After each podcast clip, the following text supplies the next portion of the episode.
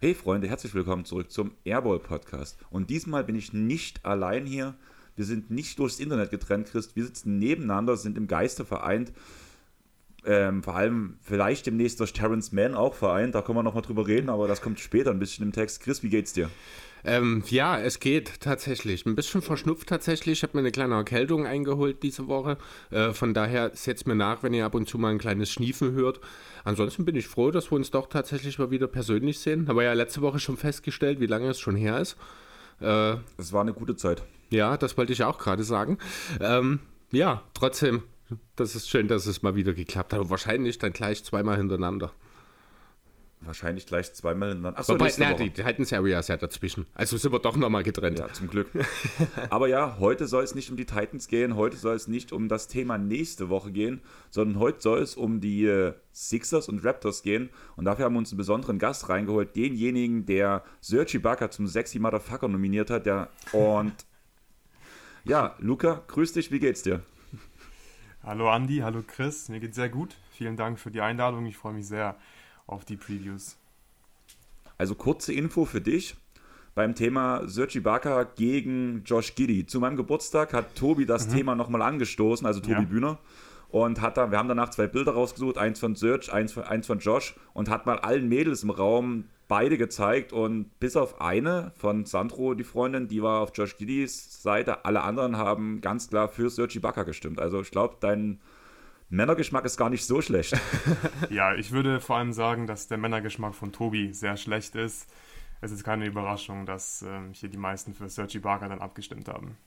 Ich überlege gerade, ob das jetzt auch ein Disk gegen mich ist. Immerhin haben Tobi und ich uns ja in Berlin ein Bett geteilt, aber okay. aber ja, ein kleiner Punkt, bevor wir ähm, mit den Raptors anfangen. Ihr habt es ja alle schon mitbekommen, die NBA kommt ins Free TV, beziehungsweise besser gesagt zu Pro 7 Max. Es sollen über 50 Regular Season Spiele gezeigt werden, Teile der Playoffs werden gezeigt und die Finals, alles live.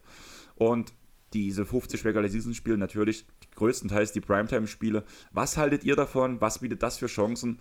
Und was können wir als Community tun, um diesen Hype hochzuhalten und vielleicht sogar an den Football-Hype ranzukommen? Ja, also grundsätzlich erstmal geil, dass es das gibt. Geil, dass äh, Pro7 und Pro7 Max damit eingestiegen sind. Ich glaube, es geht hauptsächlich um Samstags- und Sonntagsspiele, wenn mich nicht alles täuscht. Ähm, ich werde auf jeden Fall mal reinschauen, wenn sie gestartet sind. Trotz League Pass hier und da mal. Ähm, dass es jetzt nicht unbedingt der, dem Thema Einschaltquote dient, da zwingend unbedingt reinzuschauen. Das ist ja so ein bisschen mit diesen äh, System, sage ich mal, wie die Quoten ermittelt werden mit bestimmten Beispielfamilien, das hilft ja leider gar nicht so sehr. Das, äh, ansonsten heißt es da medial Stimmung für den Basketball machen. Äh, ob wir irgendwann mal in die NFL-Sphären kommen, müssen wir mal schauen. Allerdings habe ich das Gefühl, dass die jetzt mit dem Abgang von Pro7 Sat1 zu RDL ohnehin einen kleinen Knick abbekommen haben. Das habe ich gar nicht so sehr mitbekommen. Luca, wie sieht das bei dir aus? Hast du ein bisschen was mit Run Football zu tun, sage ich mal, Run an NFL? Und siehst du Chancen, dass wir Run NBA, sage ich mal so, mhm. irgendwie in diese Sphären vorstoßen können? Und vor allem vielleicht noch so ein kleiner Punkt, was denkt ihr beide zu dem Punkt? Wird es vielleicht sogar einen kleinen Boom erzeugen können, sodass mehr Kids am Ende in die Basketballhalle gehen? Ja, also ich hoffe, dass es einen kleinen Boom erzeugen wird und dass man auch das Momentum von der Basketball-WM mitnehmen kann. Also vom Timing her ist natürlich perfekt, dass äh, jetzt nach dem WM-Titel von Deutschland Basketball im Free TV läuft. Ich glaube, der Vergleich mit der NFL ist ein bisschen schwierig. Ich schaue inzwischen gar keinen Football mehr, ehrlich gesagt.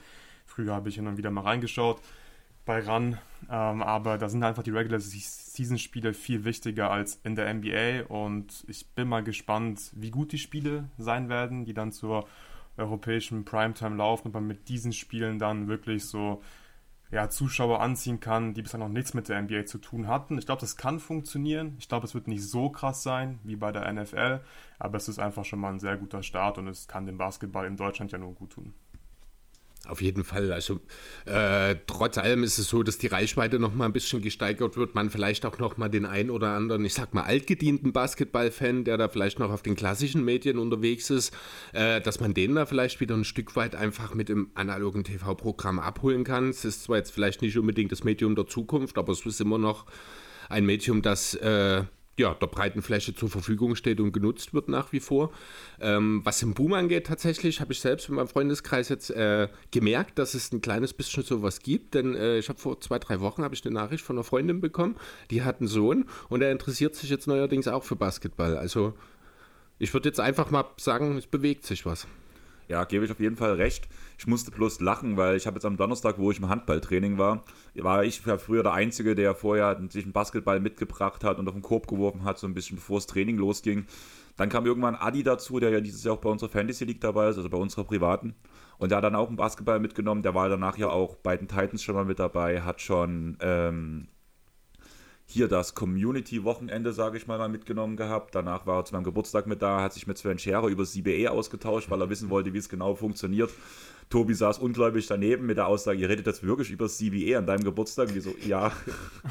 Aber ähm, gestern im Training danach, wir hatten sechs Basketbälle auf einmal, die die ganze Zeit von A nach B gesprungen sind. Das ist aber auch eine Entwicklung in den letzten zwei Jahren schon innerhalb unseres Teams, wo früher alle gesagt haben, was, Basketball ist doch Quatsch und Scheißsport. Und jetzt springen dort einfach nur noch Basketbälle rum und der Trainer fragt uns jedes Mal, wie kommt es eigentlich, dass ihr überhaupt jetzt alle Basketbälle mitbringt? Ja, man, man, man merkt es auch im Alltag. Also äh, die Leute, die einen kennen, man wird häufiger auch auf das Thema angesprochen. Man ist, es ist schon auch ein Stück weit präsenter, finde ich, was natürlich auch mit, dem, mit der Goldmedaille jetzt im Sommer sehr, sehr viel zu tun hat. Das ist auch klar, dass das nochmal einen Extremschub gegeben hat. Ja, ich hoffe, dass dort äh, Pro7 und Pro7 Max entsprechend äh, ja, anknüpfen können und dort äh, ein gutes Programm auf die Beine stellen und dort, ich sag mal, zunächst mehr Casual-Fans an Bord holen können, die sich dann entsprechend da ja, reinfuchsen in die Thematik und den Basketball in Deutschland wachsen lassen eine Sache, die wir halt wirklich als Community machen sollen, müssen, sage ich mal so. Du hast zwar schon gesagt, du wirst auf Pro 7 Max reingucken. Ich muss sagen, ich habe meinen Rechner nicht, äh, meinen Fernseher nicht mal so gestaltet, dass ich überhaupt irgendeinen, überhaupt irgendeinen Sender angucken kann. Sprich, ich werde weiter im League Pass gucken. Aber ich glaube, gerade für die Leute, die auch wie ich im League Pass gucken, ist es trotzdem wichtig, dass wir danach halt mit den Hashtags, die zum Beispiel genutzt werden, danach bei RAN ja. oder mit ähm, Reposting von den ganzen Beiträgen, den Seiten folgen, die danach halt das publizieren, welche ähm, Basketballspiele übertragen werden. Ich glaube, genau das muss unsere Aufgabe sein, auch wenn wir es selber nicht konsumieren werden. Aber ich würde sagen, wir kommen jetzt zum ersten Team, beziehungsweise ganz kurz, Luca, ich muss es einfach nochmal raushören, weil ich es super fand. Mir tat es ja wirklich ein bisschen leid, dass ich die Raptors und die Sixers zumutet habe, sage ich mal. Aber es sind nun mal die zwei Lieblingsteams. Deine Aussage dazu war Augen zu und durch. Ja. Und deswegen würde ich sagen, wir fangen direkt an mit den Raptors. Ähm, letzte Saison war eine ausgeglichene Saison mit 41, 41. Damit landete man auf Platz 9. Dort ähm, ist im Anschluss ist man gegen die Bulls ausgeschieden. Das All-Ring-Experiment ist gescheitert ja, Luca, wie hat sich die Saison für dich angefühlt und was hast du mitgenommen? Ja, die Saison war eine große Enttäuschung, zumindest gemessen an meinen eigenen Erwartungen, weil die konnten die Raptors halt überhaupt nicht erfüllen. Ich war der festen Überzeugung, dass die Raptors ein gutes Regular Season Team sind und in den Playoffs zumindest, zumindest ein ekliger Gegner und die Regular Season war halt einfach nichts. Man hat zwar das Net-Rating ein bisschen underperformed, das ist auch ähm, Teil der Geschichte, aber man hat einfach gesehen, dieses Team hat Probleme, man hat nicht genug Rim Protection gehabt vor dem Pöltl Trade, dann war die Defense auch nicht so gut. In der Offense ähm, ist es sowieso im Halbfeld immer ganz, ganz schwer für die Raptors mit so wenig Shooting und es war einfach eine verkorkste Saison. Außerdem hat man dann auch noch ja, viele Berichte gehört, dass die Chemie anscheinend auch nicht so gut ist im Team, dass einige Spieler nicht mehr klarkommen mit äh, Nick Nurse. Das ist, denke ich, auch nie ein gutes Zeichen, wenn das Team mit dem Coach nicht mehr kann. Und dann gab es ja auch noch ganz viele Trade-Gerüchte während der Saison und ich dachte auch, dass die Raptors was machen werden zur Deadline und zwar den Rebuild oder den Retool zumindest einleiten werden. Stattdessen machen sie einen Win-Now-Move. Das war eine sehr große Überraschung, konnte ich nicht so richtig nachvollziehen. Und dann hat man auch noch Fred Van Vliet verloren im Sommer. Also ja, die letzten zwölf Monate, da lief nicht so richtig rund bei den Raptors. Chris, hast du noch was zu ergänzen? Weil eigentlich hast du es sehr schön zusammengefasst. Das ist ungefähr ja genau das, was ich oder wie ich es auch gedacht habe. Ich habe vor allem letzte Saison von Scotty Barnes größere Schritte erwartet, muss ich sagen. Der ist ja ein bisschen stagniert im Vergleich zu seiner Rookie of the Year Saison. Würdet ihr jetzt im Nachhinein sagen, vielleicht auch mit ein bisschen rückblickend, dass Evan Mobley vielleicht doch der richtige Pick für den Rookie of the Year gewesen wäre? Ich würde jetzt an der Stelle einfach nochmal Franz Wagner ins Boot holen aber, äh, oder in den Ring werfen an der Stelle. Aber ich glaube, wir haben ja beide damals auch Mobley gewählt. Für uns selbst, in, äh, bei uns im Pod. Da war ich, also da stehe ich nach wie vor dazu. Ich bin auch kein großer Scotty Barnes-Fan. Äh, ich werde da später nochmal ein bisschen was dazu sagen. Ich möchte an der Stelle nur mal kurz über ihn äh, in, oder zu ihm in den Raum werfen, dass ich glaube, dass wir von ihm keine großen Entwicklungsschritte mehr sehen werden. Ich glaube, Scotty Barnes Prime ist nahezu erreicht. Oh, das ist hart. Das ist hart. Was sagst du dazu, Luca? Ja, also ich bin auch nicht der größte Scotty Barnes-Fan. Ich äh, mag ihn, ich finde, er ist sympathisch und ich wünsche mir, dass er noch sich weiterentwickelt. Und ich denke, bei so jungen Spielern muss man schon ein bisschen vorsichtig sein. Ich kann die Bedenken durchaus nachvollziehen, weil wie gesagt, sein Skillset finde ich auch problematisch. Wahrscheinlich kommen wir dazu noch später. Aber für mich ähm, war es damals eine große Überraschung, dass er überhaupt Rookie of the Year geworden ist, weil für mich war ganz klar Evan Mobley Rookie of the Year. Der hatte einfach ja, so einen krassen Impact in der Defense. Das sieht man normalerweise nicht von Rookies. Und ich würde auch sagen, dass Franz Wagner eine bessere Rookie-Season als Scotty Barnes gespielt hat. Ja, genau. Dann würde ich einfach mal auf die Verpflichtung von diesem Jahr jetzt so ein bisschen reinkommen. Pörtl wurde ja verlängert. Das war logisch nach dem Deal, den man gemacht hat, muss man ja ganz ehrlich sagen. Mhm. Danach, aber du hast es schon angesprochen, es gibt dieses große Shooting-Problem und ich sag mal, die beste Shooting-Verpflichtung, die man diesen Sommer gemacht hat, wird Grady Dick, der aktuelle Rookie gewesen sein. Wir wissen selber, dass Rookies meistens eine Zeit lang brauchen, um in der Liga anzukommen. Sonst wurde Dennis Schröder verpflichtet und das ist für mich, muss ich sagen, ein katastrophales Downgrade im Vergleich zu Fred Van Fleet. Oh, katastrophal würde ich nicht sagen. Äh, grundsätzlich finde ich es erstmal richtig, dass die Raptors nicht auf die Idee gekommen sind, Van Fleet ein ähnliches Angebot zu machen, wie es die Rockets getan haben. Denn das wäre noch ein viel größerer Fehler gewesen, finde ich. Ähm, im Rahmen der Möglichkeiten dann einen Dennis Schröder für die Mid-Level zu holen, kann sich in meinen Augen aus Win-Win-Situationen für beide Seiten herausstellen. Warum, komme ich später bei meinem Hot Take dazu. Ähm, ich sehe das jetzt, also er ist sicher nicht der perfekte Fit, weil ihm fehlt wie dem Rest des Teams das Shooting. Aber ich glaube, was das Playmaking angeht, ist er im Vergleich zu Van Fleet sogar ein bisschen höher anzusiedeln. Er passt gut in die defensive Struktur. Er wird jetzt die Probleme nicht lösen, aber er wird auch keine neuen aufmachen. Ja, also katastrophal finde ich auch ein bisschen hart. Es ist auf jeden Fall ein Downgrade, da gehe ich ganz klar mit. Vor allem, weil Fred Van Vliet einfach Shooting geliefert hat und Shooting ist nicht die Stärke von Dennis Schröder. Also ich habe nichts gegen Dennis Schröder im Vakuum. Er ist im Vakuum, finde ich, ein sehr solider NBA-Spieler, aber man muss einfach auf den Fit aufpassen, gerade bei Dennis Schröder eben. Und das passt nicht so richtig. Was den Deal angeht von Fred Van Vliet, ja, es war sehr teuer, aber im Endeffekt sind es halt nur zwei garantierte äh, Jahre. Und ich finde, die Raptors hätten diesen Deal mit Kusshand nehmen müssen, im Prinzip, den er jetzt von den Rockets bekommen hat. Klar, das Team wäre teuer gewesen, aber man hätte einfach Van Vliet niemals ersatzlos verlieren dürfen. Wenn man gesagt hat, ey, wir wollen ihn nicht bezahlen im Sommer, dann musst du ihn traden zur Trade Deadline. Und jetzt, ja, Dennis Schröder, da bin ich schon sehr skeptisch, dass das ähm, in diesem Team offensiv gut funktionieren kann.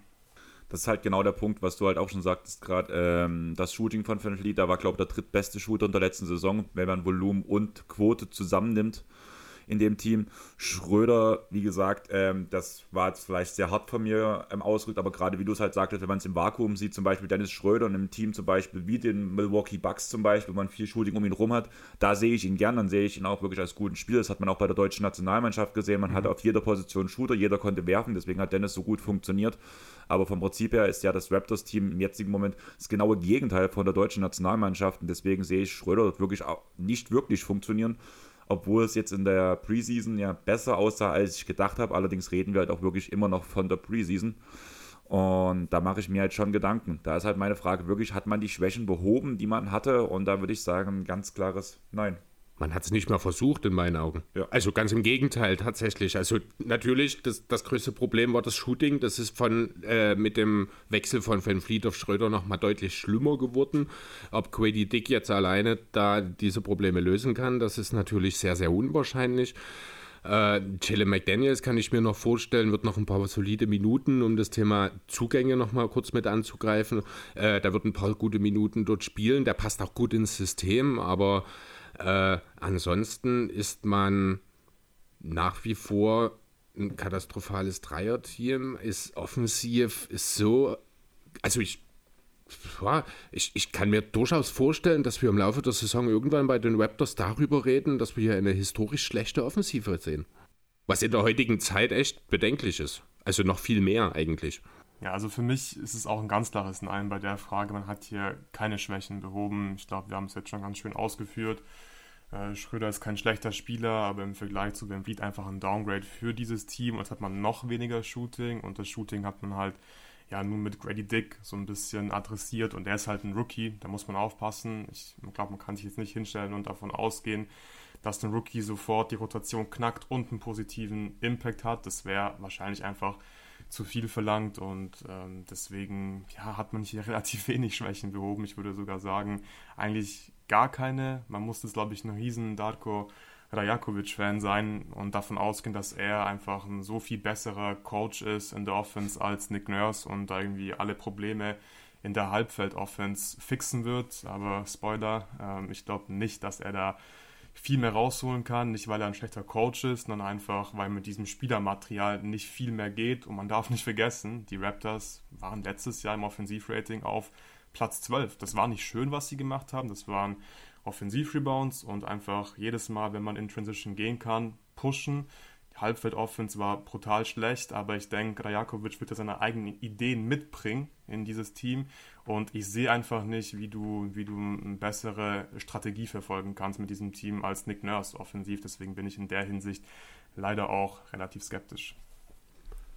Du hast gerade schon den Punkt Offensiv-Rebounds angesprochen, dass man da ja eins der besten Teams der Liga war und zwar, glaube ich, das zweitbeste, genau zweite in der Liga bei den Offensiv-Rebounds.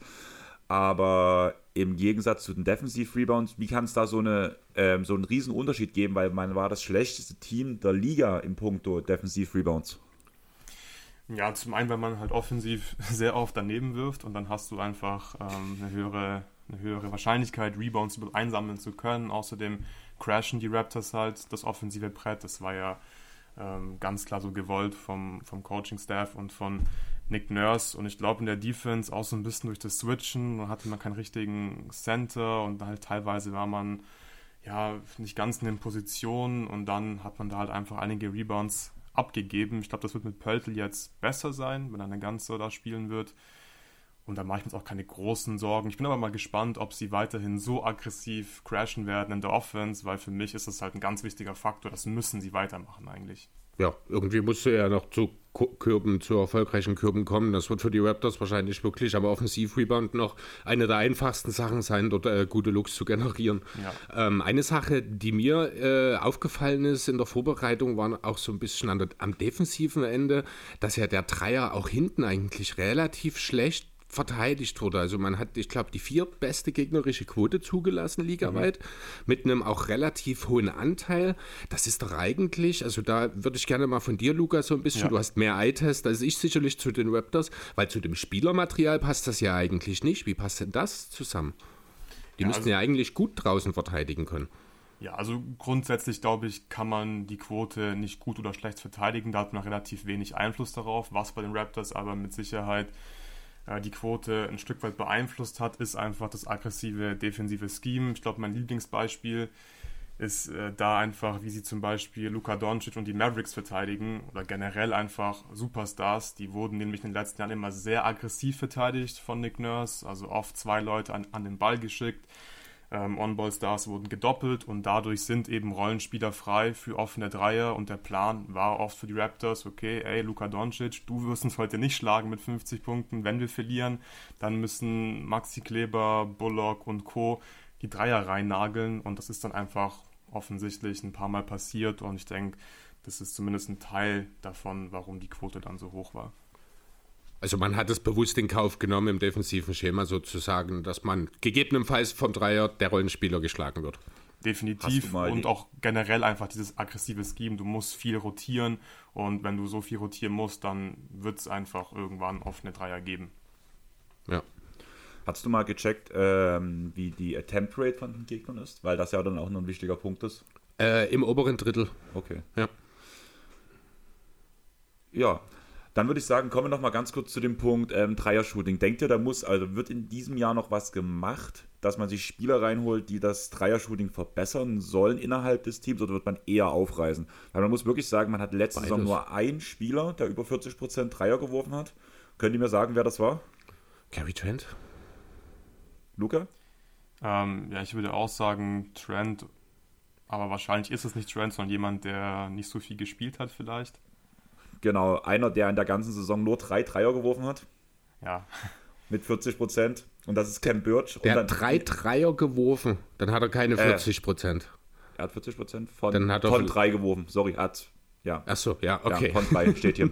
Aber was ich halt raus wollte, man hat keinen einzigen 40 plus ähm, hochvolumigen Dreier-Shooter. Ja. Die zwei, die wirklich mit am meisten werfen, sind OG, der 38,7% wirft auf 7,6 Versuche per 100 und Gary Trent mit 36,7 auf 10,5 Versuche auf 100.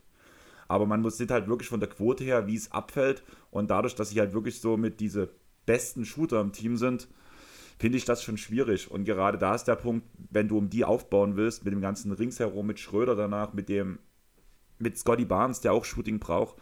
Ich sehe halt eigentlich wirklich fast bloß, wie du ja letztes Jahr schon wolltest, Luca, den Rebuild oder den Retool zumindest. ja. Ja, also ich habe keine Ahnung, was die Raptors machen werden. Da gab es ja auch schon ein paar komische Aussagen beim Media Day von Masai Ujiri, dem President of Basketball. Operations müsste er sein, das müsste sein Titel aktuell sein. Vielleicht liege ich da auch falsch, aber auf jeden Fall trifft er die Entscheidungen bei den Raptors. Und da hieß es dann, ah, ihm, ihm, hat der Spielstil nicht gefallen, die Spieler waren zu eigensinnig.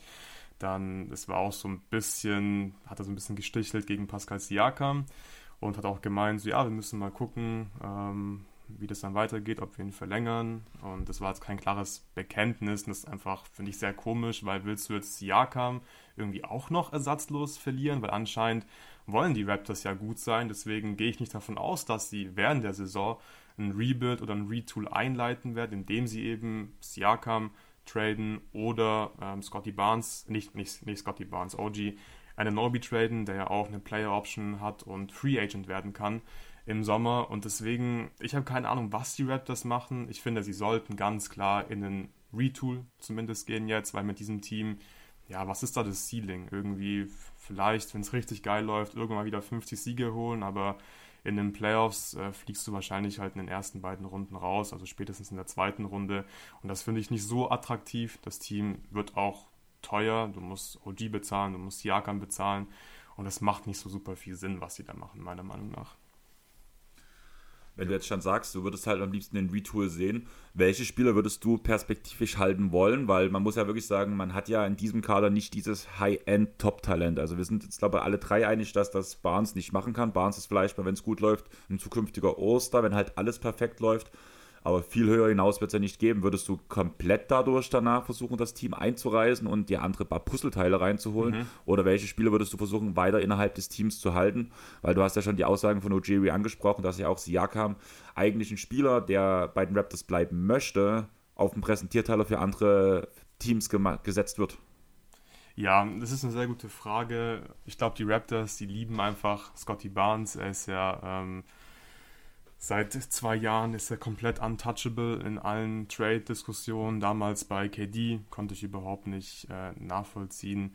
Ähm, jetzt auch bei Lillard äh, war er untouchable und ja, anscheinend ist er irgendwie der nächste Michael Jordan, so tun die Raptors zumindest. Und das finde ich ein bisschen viel, aber wenn ihr einfach so viel von Scotty Barnes haltet, das ist dann irgendwo ja auch okay, so das ist die Einschätzung von den Raptors, dann baut doch bitte ein sinnvolles Team um ihn herum. Und Scotty Barnes braucht den Ball in der Hand, er ist selbst kein guter Shooter, das heißt, du brauchst drumherum Shooting. Und wenn ich einreißen würde, dann würde ich auch ja, einfach geduldig ein Team um Scotty Barnes rumbauen, beziehungsweise mal gucken, wie Scotty Barnes in einem in Anführungszeichen normalen NBA-Team mit Shooting aussieht und dann kann man nach zwei, drei Jahren wieder re-evaluieren und gucken, okay, ist Scotty Barnes gut genug oder brauchen wir einfach noch ein besseres Piece, müssen wir vielleicht Scotty traden, aber so wie es aktuell läuft, kann es eigentlich nicht wirklich mehr lange weitergehen. Also ich sehe auch das Retool für die Raptors nicht wirklich als Lösung. In meinen Augen muss hier komplett eingerissen werden. Ich sehe jetzt keinen Spieler im Kader, der es absolut wert wäre, dass man unbedingt in der Zukunft auf ihn baut. Dafür sind Spieler wie Siakam oder Anunobi mittlerweile auch einfach schon zu lange in der Liga und nicht mehr in dem Alter, dass man da noch großartig drumherum aufbauen kann. Also warum nicht das machen, was die Blazers jetzt mit Lillard gemacht haben? Ruhig, bedächtig im Laufe der Saison sich Angebote einholen und dann immer, wenn es passt, entsprechend den Abzug drücken und am Ende der Saison mit einer dicken Pickschatulle, einem Haufen äh, talentierter Young Guns und wahrscheinlich auch noch einem halben Dutzend auslaufender riesiger Verträge, die man im Zusammenhang aufgenommen hat, die Saison beenden und dann ab dem Sommer einen ganz klaren Plan um den zukünftigen Topic, den man dann vielleicht hat, oder also nicht Top 1, aber hohen Pick, den man dann hat, aufzubauen. Für mich ist das der der beste Weg. Es sei denn natürlich, es bietet sich im Laufe der Saison irgendwie der eine Superstar an, der die Raptors, ja, der die Struktur der Raptors so verändert, dass das funktionieren kann. Das sehe ich aber im Moment nicht. Ja, ja ich glaube, was wir hier noch erwähnen müssen, ist, dass die Raptors ja ihren, ihren Pick für die kommende Draft zu den, Rap, zu den Spurs getradet haben im Jakob Pöltl-Deal und der ist äh, geschützt von 1 bis 6. Und das ist natürlich sehr, sehr riskant, weil ja, mit den ja. flacheren Lottery Odds kannst du da schnell mal irgendwie rausrutschen oder du musst halt richtig, richtig schlecht sein. Und da habe ich so ein bisschen meine Bedenken, dass die Raps wirklich schlecht genug sein werden, damit sie den Pick behalten. Und ja, dann, dann macht es keinen Sinn zu tanken. Und ich habe einfach die Befürchtung, sie werden einfach wieder versuchen, in die Playoffs zu kommen. Und ja, wir kommen ja nachher zu den Predictions und dann schauen wir mal, wo sie da landen werden. Eine Sache, die ich dich noch fragen will, Luca, ist ähm, ein Punkt, was mir ja an Scotty Barnes seinem Spiel überhaupt nicht gefällt, ist ja zum Beispiel die Self-Creation für eigene Würfe, den Gegner um 1 einzuschlagen, beziehungsweise ja. halt wirklich einfach nur an seinem Gegner vorbeizukommen. Denkst du, das liegt nur an dem fehlenden Spacing und wenn genug Platz ist ringsherum, hat er trotzdem das Talent oder ist einfach auch seine Geschwindigkeit zu gering, um diese Stärken halt auszuspielen? Klar, also man redet halt immer vom höchsten Niveau da, wenn wir reden, dass wir halt schon dass wir Barnes als primäres Stück nehmen wollen für die mhm. Raptors. Aber denkst du, mit genug Shooting um ihn herum würde diese Schwäche ausmerzen können oder hat er einfach nicht den Playtype dafür, um das zu erreichen? Weil wenn er das nicht schafft, bin ich der Meinung, dann sollte er auch kein Grund sein, um ihn ein Retool zu starten. Darf ja. ich vielleicht, Luca, ganz kurz vorher, ja, klar, entschuldige? Klar. Äh, weil mir ist hier in dem Zusammenhang sofort ein Stichwort eingefallen. Äh, es wurde über den Sommer unheimlich viel äh, über die große, Größe der Rucksäcke der Spieler diskutiert. Thema Shea versus Luca, who has the bigger back. Mhm. Äh, ich glaube, das ist das Problem von Scotty Barnes. Ihm fehlen die Skills, athletisch ist er da. Vielleicht kann man da auch noch ein bisschen äh, mit Training erreichen. Also vielleicht war die Aussage, seine Prime schon erreicht, wirklich ein bisschen hart vorhin. Also war sie definitiv. Ähm, aber ich glaube, ihm fehlt am Ende auch einfach zum einen das Talent für die ganz hohen Möglichkeiten, um da eine Franchise als Franchise-Player anzuführen und zum anderen fehlen ihm auch einfach die Skills, um im 1 zu 1 eben so ein Spieler zu sein. Ja, also das kann ich total nachvollziehen. Mich würde es auch total überraschen, wenn Scotty Barnes dann wirklich mal die ganz klare Nummer 1 von einem Top-Contender ist. Und es liegt zum einen daran, dass äh, aktuell einfach das Shooting bei den Raptors natürlich nicht optimal ist. Man hat zu wenig Shooting, das tut Scotty Barnes nicht gut. Dann hat er einfach weniger Platz für seine Drives zum Korb und das versucht er ja zumindest viel zu machen. Dann hat er auch selbst einfach keinen guten Wurf. Aus der Midrange hat er zumindest Ansätze schon gezeigt. Da finde ich ihn relativ spannend eigentlich. Hat auch ganz guten Touch so um den Ring herum. Aber wenn die Gegner einfach immer absinken können, dann wird es einfach schwer, dann immer zum Korb durchzukommen, weil einfach alles zu eng ist. Die Gegner können weghelfen, sie können ähm, dich einfach so verteidigen, dass du schon mal nicht so viel Platz hast, dass du einfach nicht zum Korb kommst, dass du einfach sehr hart dafür arbeiten musst, zum Korb zu kommen. Und dann stimme ich dir auch ein bisschen zu, ja, die Back, die fehlt auch bei Scotty Barnes, also das Ballhandling ist auch noch nicht gut genug, das kann mit Sicherheit noch besser werden.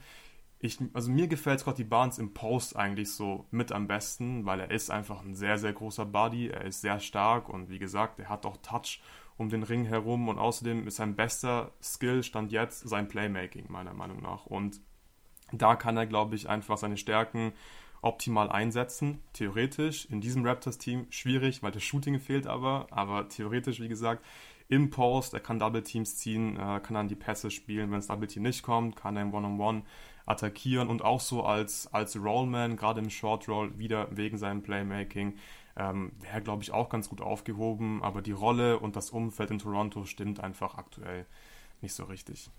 Ja, dann würde ich einfach sagen, wir kommen direkt zum nächsten Punkt auf der Liste und da würde ich als erstes dich fragen, Luca, wer ist dein X-Faktor? Ja, wer ist mein X-Faktor? Wahrscheinlich ist es, ist es Scotty Barnes. Also wenn er in seinem On-Ball-Game in der Offense besser wird, dann tut das den Raptors gut, weil er wird den Ball, glaube ich, wieder viel in seinen Händen haben und dann muss halt ein bisschen mehr kommen, wenn er den Ball so viel in seinen Händen hat. Natürlich werden die Raptors auch anders spielen. Das hat man auch schon im ersten Preseason-Spiel so ein bisschen gesehen. Sie, glaube ich, haben mehr Movement im Halbfeld. Pöltl wird auch als Playmaking-Hub eingesetzt. Dann kann Scotty Barnes vielleicht so ein bisschen drumherum cutten und solche Geschichten machen. Ich glaube, das passt auch ganz gut zu ihm. Aber ich erwarte da jetzt keine, keine Explosion von ihm im dritten Jahr, weil, wie gesagt, also das haben wir jetzt ja wirklich schon ausgeführt. Das Umfeld, der Kontext, das ist einfach schwierig für Scotty Barnes, dass er da jetzt total aufblühen kann.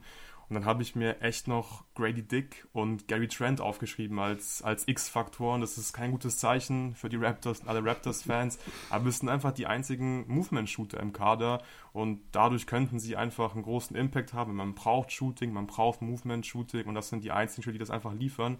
Deswegen könnten sie eine ganz gute Rolle spielen, beziehungsweise zumindest einfach eine große Rolle bekommen. Und dann halt noch ein X-Faktor ist einfach das Coaching von Rajakovic. Ich bin skeptisch, nicht weil er irgendwie schlecht ist oder so. Einfach, ich weiß nicht, wie viel mehr da drin ist mit dem Team. Vielleicht überrascht er uns auch alle und die Raptors finden total tolle Lösungen, wie man mit wenig Shooting eine effiziente Halbfeld-Offense haben kann. Da muss man ja gar nicht so viel ergänzen. Chris hat auch bloß genickt, wo du Scotty Barnes genannt hast. Bei mir steht er auch ganz oben auf der Liste.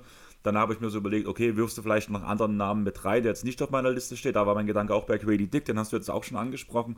Eine kurze Frage, so einfach so als Vergleich. Könnte man vielleicht sogar sagen, wenn jetzt bei Barnes die Entwicklung im One-on-One bzw. im Wurf nicht kommt, könnte man vielleicht ein bisschen auch wie den, die, die Andre Hunter von den Hawks reden, dass er halt auch in seiner Entwicklung stehen geblieben ist, als Rookie hochgefeiert. Danach halt bei Hunter waren es halt eher die Verletzungen, die ihn aufgehalten haben aber dass er halt nie das Ceiling erreichte, was man ihm eigentlich prognostiziert hat und mhm. er in seinem ersten Jahr, blöd gesagt, auf seinen Peak gekommen ist oder auf, einen, auf, auf eine gewisse Grundlage und danach sich nur sehr langsam weiterentwickelt hat, sodass es nie für Größeres gereicht hat? Also ich für meinen Teil muss ganz ehrlich sagen, ich halte Scotty Barnes schon immer für überbewertet, weswegen ich den Vergleich nicht so äh, ganz passend finde, weil ich finde, das Talent in Hunter, äh, da, über das von, bei ihm gesprochen wurde, das ist nach wie vor da. Bei ihm sind es halt wirklich die Verletzungen, während ich in, in Scotty Barnes nie ansatzweise das gesehen habe, was gerade noch rund um den Draft und auch in den ersten NBA-Jahren alle in ihm gesehen haben. Da war ich nie dabei, deswegen, also mir persönlich gefällt der Vergleich nicht. Ja, auch hier sehe ich es, glaube ich, ein bisschen anders. Also, wie gesagt, ich bin auch nicht der allergrößte Scotty Barnes-Fan, aber man darf dieses Playmaking, glaube ich, nicht unterschätzen. Also, DeAndre Hunter ist für mich im Best Case halt ein super toller 3D Plus Rollenspieler, aber Scotty Barnes hat schon die Upside, glaube ich, ein All-Star zu sein irgendwann, wenn er einfach ein passendes Team um sich herum hat, wenn er einfach in einer passenden Rolle ist. Es wird, glaube ich, nicht in vielen NBA-Teams möglich sein. Da muss man schon wirklich die passenden Spieler um ihn herum bauen. Und eigentlich willst du ja Superstars haben, um die man leicht herumbauen kann, die andere Spieler um sich herum besser machen. Und bei Scotty, glaube ich, wirst du Spieler brauchen, die halt gut zu ihm passen und ihm das Leben leichter machen, damit er dann natürlich auch ähm, ja, für sie kreieren kann. Und ich sehe da aber immer noch diese Upside und er macht schon einige Sachen auch gut. Er ist einfach halt ein komischer NBA-Spieler. Er ist nicht so dieser, dieser klassische Star, der einfach viel On-Ball-Creation und Shooting mitbringt. Ähm, er kommt halt einfach übers Playmaking, er kommt halt über seine Touches im Post, er macht eher auch so ein paar Bigman-Sachen gut und diese ganzen Guard-Skills, die müssen halt noch kommen bei ihm. Wisst ihr, welcher Name mir in dieser ganzen Scotty Barnes-Diskussion die ganze Zeit durch den Kopf schwirrt? Welcher? Ben Simmons. Ja, also ja. es ist der, der, Vergleich hinkt ein bisschen, ich weiß, aber so die, so wie wir jetzt über ihn gesprochen haben, zu 80 Prozent könnte man das über Simmons, oder haben wir das mehr oder weniger vor drei Jahren über Ben Simmons gemacht? Fair, aber auch hier würde ich sagen, Ben Simmons in seiner Prime, damals bei den Sixers, war halt auch irgendwo zu Recht ein All-Star und ist halt genau mein Punkt. Ja. Also Ben Simmons auch nicht der geilste Spieler der Welt, aber das sehe ich bei Hunter zum Beispiel halt, halt nicht und deswegen eine gewisse Upside ist ja da bei Scotty Barnes. Er ist einfach nur ein schwieriger Fit für viele Teams, genauso wie Ben Simmons halt, neben Embiid vor allem, mhm. kein optimaler Fit war. Ja. In All-Star, das noch ganz kurz, sehe ich trotzdem nicht in Scott. Also vielleicht mal einmal, wenn alles zusammenläuft, sehe ich das vielleicht in ihm, aber ich sehe jetzt keinen mehrfachen All-Star in Scotty Barnes. Das kann ich mir einfach nicht vorstellen. Aber ich glaube, ich bin auch einer der, der größten Hater von ihm wahrscheinlich in Deutschland. kann gut sein. Ich will es nochmal ganz kurz relativieren, weil ich hatte ja ich habe diesen Hunter-Vergleich gebracht. In dem Punkt, dass Bar, falls Barnes seinen Wurf nicht findet und den Gegnern es nicht schafft, im 1-1 seine Gegner zu schlagen. Das war der Hunter-Vergleich, bloß nochmal ganz kurz. Also ich sehe es auch noch kommen, dass vor allem mit besserem Spacing er das halt vielleicht erreichen kann oder ich hoffe, dass er es erreichen kann, weil ich ihn vom Spielertyp eigentlich auch schon mag, muss ich sagen. Ich gucke ihn auch gerne zu beim Spielen. Aber ähm, für mich war dieser Vergleich, falls er diese beiden Skills nicht draufpackt, also Wurf plus das am Gegner vorbeikommen. Ja, ja, verstehe. Ja, aber das sind halt genau die Star-Skills, die du brauchst mit den äh, Anlagen, die Scotty Barnes mitbringt. Und deswegen, ich habe da große Zweifel. Ja, Chris, dann sag doch mal, welches ähm, Star-Skills ähm, braucht man, um den Best Case bei dir zu erreichen? Also ich glaube, die Raptors in dieser Konstellation haben letztes Jahr ihren Best Case erreicht. Also mein Best Case ist quasi das, was sie letztes Jahr hatten, ausgeglichene Bilanz, vielleicht ein kleines bisschen drüber. Man wird wahrscheinlich in die Play-ins müssen und ich wäre jetzt nicht überrascht, wenn sie das schaffen, aber ne, Runde 1 ist Schluss. Mehr ist für dieses Team nicht drin. Luca? Ja, das kann schon besser laufen als letzte Saison, weil ich glaube, letzte Saison war halt einfach schon relativ nah am Worst Case für das Team letztes Jahr. Klar, man war auch irgendwie besser auf dem Papier. Fred Van Vliet wird einfach fehlen, da bin ich mir äh, ziemlich sicher. Ich habe es aber vorhin ja auch schon gesagt, Net-Rating war man halt auf Platz 11, also man hat das einfach schon underperformed. Und im Best Case, das heißt, wenn die Raptors sagen, äh, mit dem Rebuild, mit dem Retool, wollen wir gar nichts zu tun haben und wir gehen das Risiko ein, damit ähm, und gehen das Risiko ein und verlieren vielleicht OG im Sommer zum Beispiel. Okay, kann man machen, wäre glaube ich nicht so sinnvoll, aber dann kann man glaube ich schon so 47 Siege gewinnen. Man kann definitiv eine Top 10 Defense mit diesem Spielermaterial bauen und in der Offense hat man ja schon ganz guten Blueprint, wie man trotz wenig Shooting und Schwierigkeiten im Halbfeld eine zumindest durchschnittliche Offense insgesamt haben kann durch gute Transition und vor allem, weil man halt einfach viele Turnover forciert in der Defense, dann viel in Transition kommt, plus die Offensiv-Rebounds und dann sehe ich, wie gesagt, schon 47 Siege als halbwegs realistisch im Best Case. Ich habe die 44 Siege hier stehen, ähm, habe halt so ein bisschen darum gebaut, ähm, wir sehen WM Dennis, Scotty geht den nächsten Schritt, Grady Dick schlägt ein, Gary Trent kann die Lichter ausschießen, tut seine Quote nochmal ein Stück hochschrauben. Mhm. Aber für mehr als 44 Siege reicht mir das Shooting halt einfach ja. nicht. Und dadurch halt wieder diese stockende Offense. Ich bin der Meinung, man müsste aus der starken Defensive mehr Fast Breaks ähm, noch versuchen zu spielen, weil das ist noch was, was ein bisschen abgeht, finde ich. Aber damit könnte man noch ein bisschen am O-Rating noch mal ein bisschen was nach oben schrauben. Aber sonst sehe ich es halt wirklich sehr schwierig, gerade mit diesem Team. Wo geht es bei euch im Worst Case hin? Ja, hart in die Lotterie. Also ganz kurz, also kurz zusammengefasst, der Worst Case, es kommt genau die ganzen Fragezeichen, die wir jetzt angesprochen haben, bewahrheiten sich. Das Team funktioniert offensiv überhaupt nicht, kann sich defensiv nicht finden. Dann sind die Raptors irgendwann an einem Punkt, wo man ganz ernsthaft darüber nachdenken muss, wirklich, Entschuldigung, äh, aufzubrechen. Und dann ist die Fahrtspur irgendwo dann dahingehend, die, äh, was hast du gesagt, Luca? Ich glaube, Top 6 geschützten Pick zu kassieren. Genau, Top das ist 6. der Worst Case. Ja, ja, fair. Also nochmal ganz kurz zur, zur Offense. Ich glaube, man darf wirklich nicht unterschätzen, wie gut sie auch in Transition waren und wie viele Rebounds sie geholt haben. Und sie waren auch in der Frequency auf Platz 2. Also nur die Grizzlies sind noch mehr in Transition gelaufen. Also viel mehr geht da nicht. Und dadurch kannst du einfach deine Offense extrem boosten. Und ich glaube, das werden sie auch wieder machen. Aber im Worst Case, ja, alles hängt so ein bisschen mit diesem Pick zusammen. Das ist ein ganz großer Faktor, wenn wir über den Worst Case sprechen. Ich glaube, wenn sie sagen, ey, wir wollen den Pick behalten und sie sehen halt nach den ersten paar Wochen, okay, wir müssen nicht irgendwie einreißen, das halte ich zwar für sehr unrealistisch, aber es kann ja vielleicht passieren. Und wenn man dann halt Siakam und OG tradet und hart tankt, dann glaube ich, kann man irgendwo um die 30 Siege landen. Ich habe mir 31 Siege aufgeschrieben. Ich habe die 35 Siege hier stehen, weil ich glaube irgendwie nicht daran, dass die Raptors versuchen werden, die, das alles einzureißen. Ich musste gerade irgendwie im Laufe des Pods an die Folge denken, die Chris mal mit Sven aufgenommen hat, um die Chicago Bulls, denn sie wissen nicht, was sie tun. ungefähr ja. so ging das mit Fred Van Fleet. So ungefähr habe ich das Gefühl, auch gerade um Pascal Siakam, dass halt man will eigentlich weitergehen, man will Richtung Playoffs, aber der einzige Spieler, der wirklich gut in diesem Team engagiert ist, der, der Franchise-Player ist, der auch wirklich in Toronto spielen will, will über den gibt es die Trade-Gerüchte. Ja. Irgendwie finde ich das halt alles sehr schwierig und sehr komisch und deswegen muss ich jedes Mal daran denken, ich glaube nicht daran, dass sie versuch, auch nur versuchen werden, in diese unteren Top 6 Picks reinzurutschen. Ich glaube nicht dran und wenn trotzdem alles schief läuft, endet man irgendwo mit 35 Siegen, gibt sein Pick ab und alles ist schief oder alles geht schief. Ja, ja, stimmt. Der Worst Case wäre natürlich dann, dass der Pick eben nicht in Toronto landet. Das dazu, ja, genau. Ja, Aber ich glaube einfach, dass sie es gar nicht erst probieren werden. Das ist das Problem und trotzdem ja. werden sie so schlecht sein. Das ist das, was mich so aufregt. Mhm. Aber ja, Butter bei die Fische, ähm, realistischer Case, Chris? Borderline Play-in-Team. Also ich Du, du, kennst das, ich habe es nicht in Zahlen in irgendeiner Form. Ich glaube, man wird irgendwo um Platz 9 oder 10 am Ende. Du hast es äh, nicht in Zahlen, wenn ich dabei bin. Weil das eine Mal, wo ich nicht dabei war, bei den Knicks hast du ja, Zahlen stimmt, genau. gehabt. Genau. Das war aber auch das einzige Team seit den Nuggets, das ich gerne machen wollte. ähm, ja, keine Ahnung, was wären das am Ende? Ein paar Siege weniger. Also ich, es würde mich nicht wundern, wenn man am Ende mit 38, 39 Siegen vielleicht 40 hinkommt. Ja, du hast dasselbe dastehen. Das wird in einem schlechten Osten vielleicht wirklich für Platz 10 reichen können. Ich kann es mir aber eigentlich nicht vorstellen. Also ich, das ist ein Lottery-Team, die Raptors. Ich bin sogar noch pessimistischer und vielleicht bin ich einfach traumatisiert von letzter Saison. Ich habe mir 35 Siege aufgeschrieben. Das ist schon sehr, sehr wenig. Ähm, warum? Warum glaube ich, dass das realistisch sein kann? Ist ja mein Realistic Case. Ich habe einfach die Befürchtung, dass der neue Head Coach Rajakovic reinkommt und klar bringt er seine eigenen Ideen mit und dann möchte er Sachen verändern. Und wie gesagt, die Offense, die war wirklich hässlich letzte Saison, also im Halbfeld.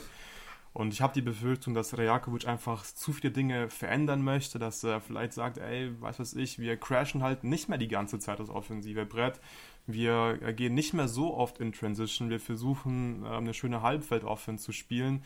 Und das sehe ich einfach beim besten Willen nicht mit diesem Spielermaterial. Und man war einfach letzte Saison auf Platz 12 im Offensivrating. Das war ein Riesenerfolg mit diesem Team.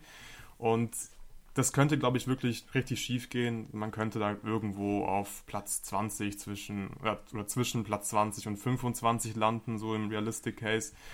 Und dann hat man da einfach eine riesen Diskrepanz zur letzten Saison. Die Defense ist, glaube ich, schon durchschnittlich gut, auf jeden Fall. Aber das könnte einfach in einer ziemlich ausgeglichenen, guten Liga, wo wenig Teams von Anfang an tanken, halt zu nicht vielen Siegen führen. Und dann komme ich bei 35 raus krass, so tief habe ich nicht erwartet. Wie gesagt, die 35 war mein Worst Case.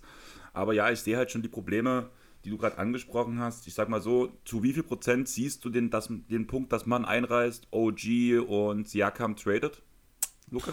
5 Prozent, würde ich sagen. Also die Raptors, alles, was man immer hört von Yojiri und Co. ist, ähm, wir wollen hier einen Gewinner aufbauen, wir wollen die Playoffs. Man hört nie was von, von Rebuild und Retool. Und ja, letztes Jahr zu Deadline dachte ich mir so, ja, wahrscheinlich blöffen sie halt nur und pokern so ein bisschen, aber anscheinend meinen die das komplett ernst. Ich glaube, die haben keinen Bock auf ein Rebuild und die wollen ihre, ihre Stars halten. Und wenn sie wechseln, dann sind sie weg und sie wollen trotzdem gut bleiben. Das ist keine gute Strategie, aber scheinbar ist es eben die Strategie, die die Raptors fahren. Da passt ja mein Hot Take echt super hinein. Warte mal ich, ganz kurz. Ich habe noch, hab noch, eine andere Sache, die halt gerade. Ah, ich fand die Überleitung gerade so toll. Ja, ist mir egal. ähm, wir haben doch die ganze Zeit von Masayo Jiri als einen von diesen besten GMs der Liga geredet, der immer nur die richtigen Schritte macht und gerade in den letzten zwei Jahren, muss man ja sagen, ging da Nicht einiges so. in die Hose. Mhm. Denkt ihr, dass dieser Flug, zum Beispiel seit Kawhi Leonard zum Beispiel auch, beziehungsweise auch, man muss ja sagen, die Zeit davor um DeRozan und Lowry, man war immer gut, bis halt LeBron kam? Aber denkt ihr, das war halt so, es hat sich halt so ergeben, er hatte Glück gehabt, er hatte vielleicht auch die richtigen Leute, die unter ihm standen, dass er irgendwas in den Positionen im Scouting unter sich verändert hat, dass jetzt halt in den letzten Jahren wirklich so viel schief lief? Ja, also er hat ja auch schon in anderen Franchises bewiesen, dass er sehr gut in dieser Funktion äh, tätig sein kann. Ich denke, dass äh, bei den Raptors die Umstände auch einfach ein bisschen anders waren. Erstmal gab es dieses Thema, den Titel mit Kawhi holen. Das, ist, das hat ihn natürlich dann auch ein Stück weit, ich glaube, äh, zementiert in seiner Position. Vielleicht ist ein kleines bisschen in dem Zusammenhang ja auch der Antrieb verloren gegangen. Das wäre irgendwie nur menschlich, finde ich. Ähm, Und ja, vielleicht gibt es ja auch irgendwo noch franchise-intern andere Kräfte, die da vielleicht, also ich halte Uchiri schon für jemanden, der eigentlich skrupellos den Abzug drückt, wenn er einen guten Deal sieht. Wenn das jetzt hier so lange nicht passiert, habe ich fast die Vermutung, dass da vielleicht von weiter oben auch ein bisschen Einfluss auf ihn ausgeübt wird, dass das nicht unbedingt alles so läuft, wie er das unbedingt möchte. Ja, also ich, ich weiß nicht. Die, die, die letzten Jahre sah das nicht gut aus. Ich glaube, er ist jemand, der, der einfach gut sein möchte, der immer eine gute Basis haben möchte und dann halt, wie er es bei dem Kawhi-Trade gemacht hat, äh, da sein möchte, wenn eben der Superstar auf den Markt kommt und darauf spekuliert er und dafür brauchst du natürlich Glück. Ja, natürlich hatte er auch Glück mit Kawhi damals, aber du brauchst, glaube ich, generell in der NBA einfach sehr viel Glück, gerade bei solchen Transactions und, und Trades. Du kannst ja nicht beeinflussen, wann welcher Spieler einen Trade fordert und für mich sieht das einfach so aus, als würde er weiterhin darauf spekulieren. Das Problem ist, wenn Scotty Barnes halt immer untouchable ist, dann ist es halt schwierig und das stört mich so mit am mhm. meisten. KD war auf dem Markt, Dame war auf dem Markt, aber Scotty Barnes ist untouchable. Ja, dann, sorry, äh, wird das glaube ich nichts mit äh, wieder Contender werden mit einem Trade. Ja. Und dann würde ich sagen, Chris, jetzt darfst du deinen Hottake bringen. Jetzt darf ich meinen Hottake bringen. 60% der Starter zu Saisonbeginn sind im Februar nicht mehr in Toronto. Das ist tatsächlich sehr, sehr heiß, aus den Gründen, die wir gerade eben schon genannt haben. Ich glaube, sie wollen nicht rebuilden, sie wollen gut sein. Mein Hot Take geht in eine ähnliche Richtung, aber ich komme wo ganz anders raus dann im Prinzip. Mein Hot Take ist, die Raptors verlieren OG oder Siakam in der Free Agency, weil sie eben nicht bereit sind, in den Rebuild zu gehen. Das wäre mhm. schon einfach eine Riesenkatastrophe nach Van Vliet den nächsten ähm, ja, Star oder zumindest sehr, sehr guten Starter eben ersatzlos zu verlieren in der Free Agency. Ja, und genau da glaube ich eben, das wird nicht passieren. Deswegen, also das, den Fehler macht man nicht nochmal. Man hat ja auch mitbekommen, wie über die Raptors geredet wurde. Das geht ja auch nicht an einem spurlos vorbei. Man muss ja auch merken, dass das alles mit sehr, sehr viel Skepsis wahrgenommen wurde im Allgemeinen. Ähm, und ich kann mir nicht vorstellen, dass die Raptors das nochmal machen. Und dann sind wir an dem Punkt, ja, ihr haltet es für unwahrscheinlich. Die Raptors scheinen es auch nicht zu wollen. Aber für mich ist es, ich habe es am Anfang schon mal gesagt, ist es eigentlich fast alternativlos, den Laden komplett auseinanderzuwerfen.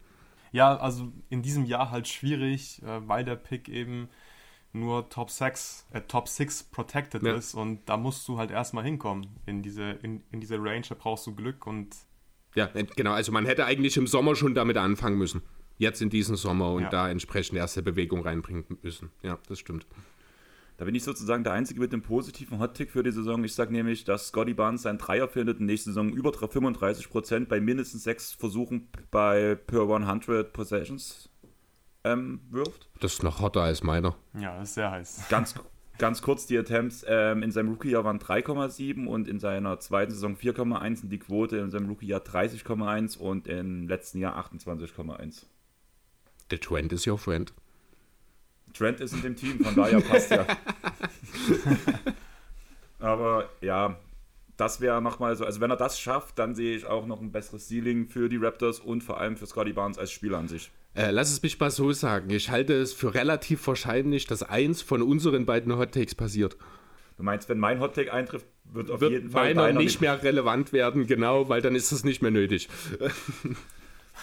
Dann würde ich sagen, habt ihr noch was zu den Raptors oder wollen wir zu euer beiden Lieblingsfranchises kommen?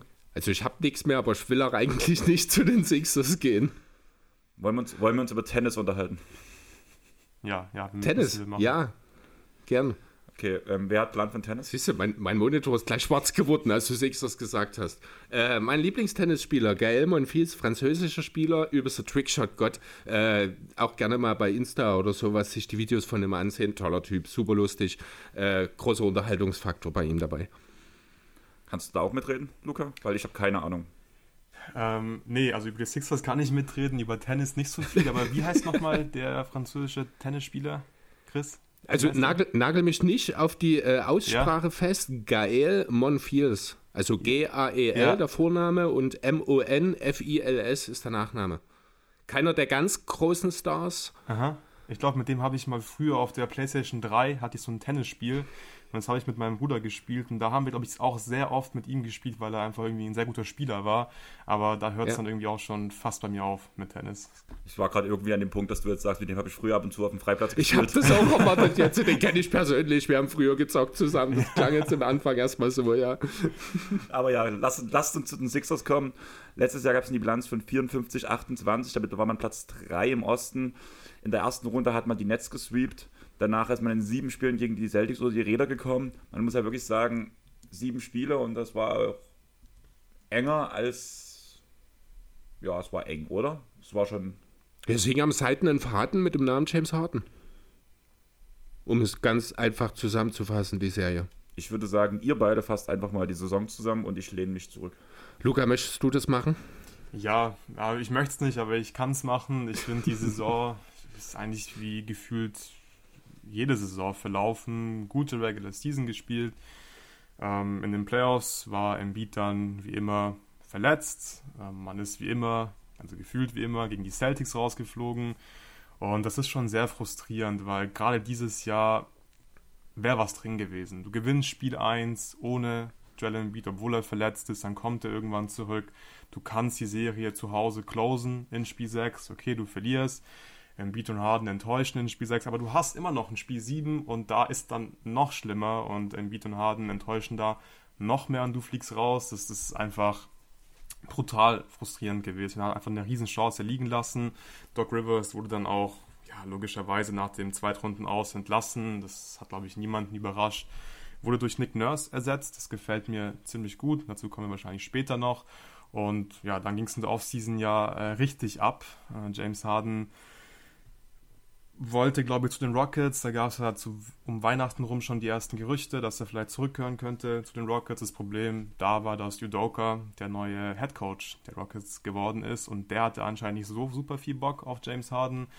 Am Ende gab es keinen richtigen Markt für Harden. Er hat seine Player Option gezogen, wollte aber trotzdem weg von den Sixers. Und das ist so mein größtes Problem mit der ganzen Geschichte. Ey, du hättest Free Agent werden können. Du kannst dir aussuchen, mhm. wohin du gehst. So, und du hast die Player Option gezogen. Da kannst du nicht einen Trade zu genau einem Team fordern. Das geht einfach nicht. Und dieses ganze James Harden-Theater geht mir wirklich ein bisschen auf die Eier. Und ja, er ist aktuell, glaube ich, ziemlich professionell. Er ist im Training Camp und er macht da auch keine Faxen. Er trainiert anscheinend ganz normal. Aber ich denke, da wird schon noch ein bisschen was auf uns zukommen in der Hinsicht. Also ja, ich muss auch sagen, ich finde das auch unerhört, dass er halt genau zu diesem einen Team bloß möchte. Jedes andere Team von mir aus gern, aber bitte nicht zu den Clippers. und das dann halt auch so ein bisschen so, ich weiß, dass er den Clippers was bringen würde, aber ich habe halt schon so einen von meinen Kryptoniten im Team, ich brauche nicht noch den zweiten.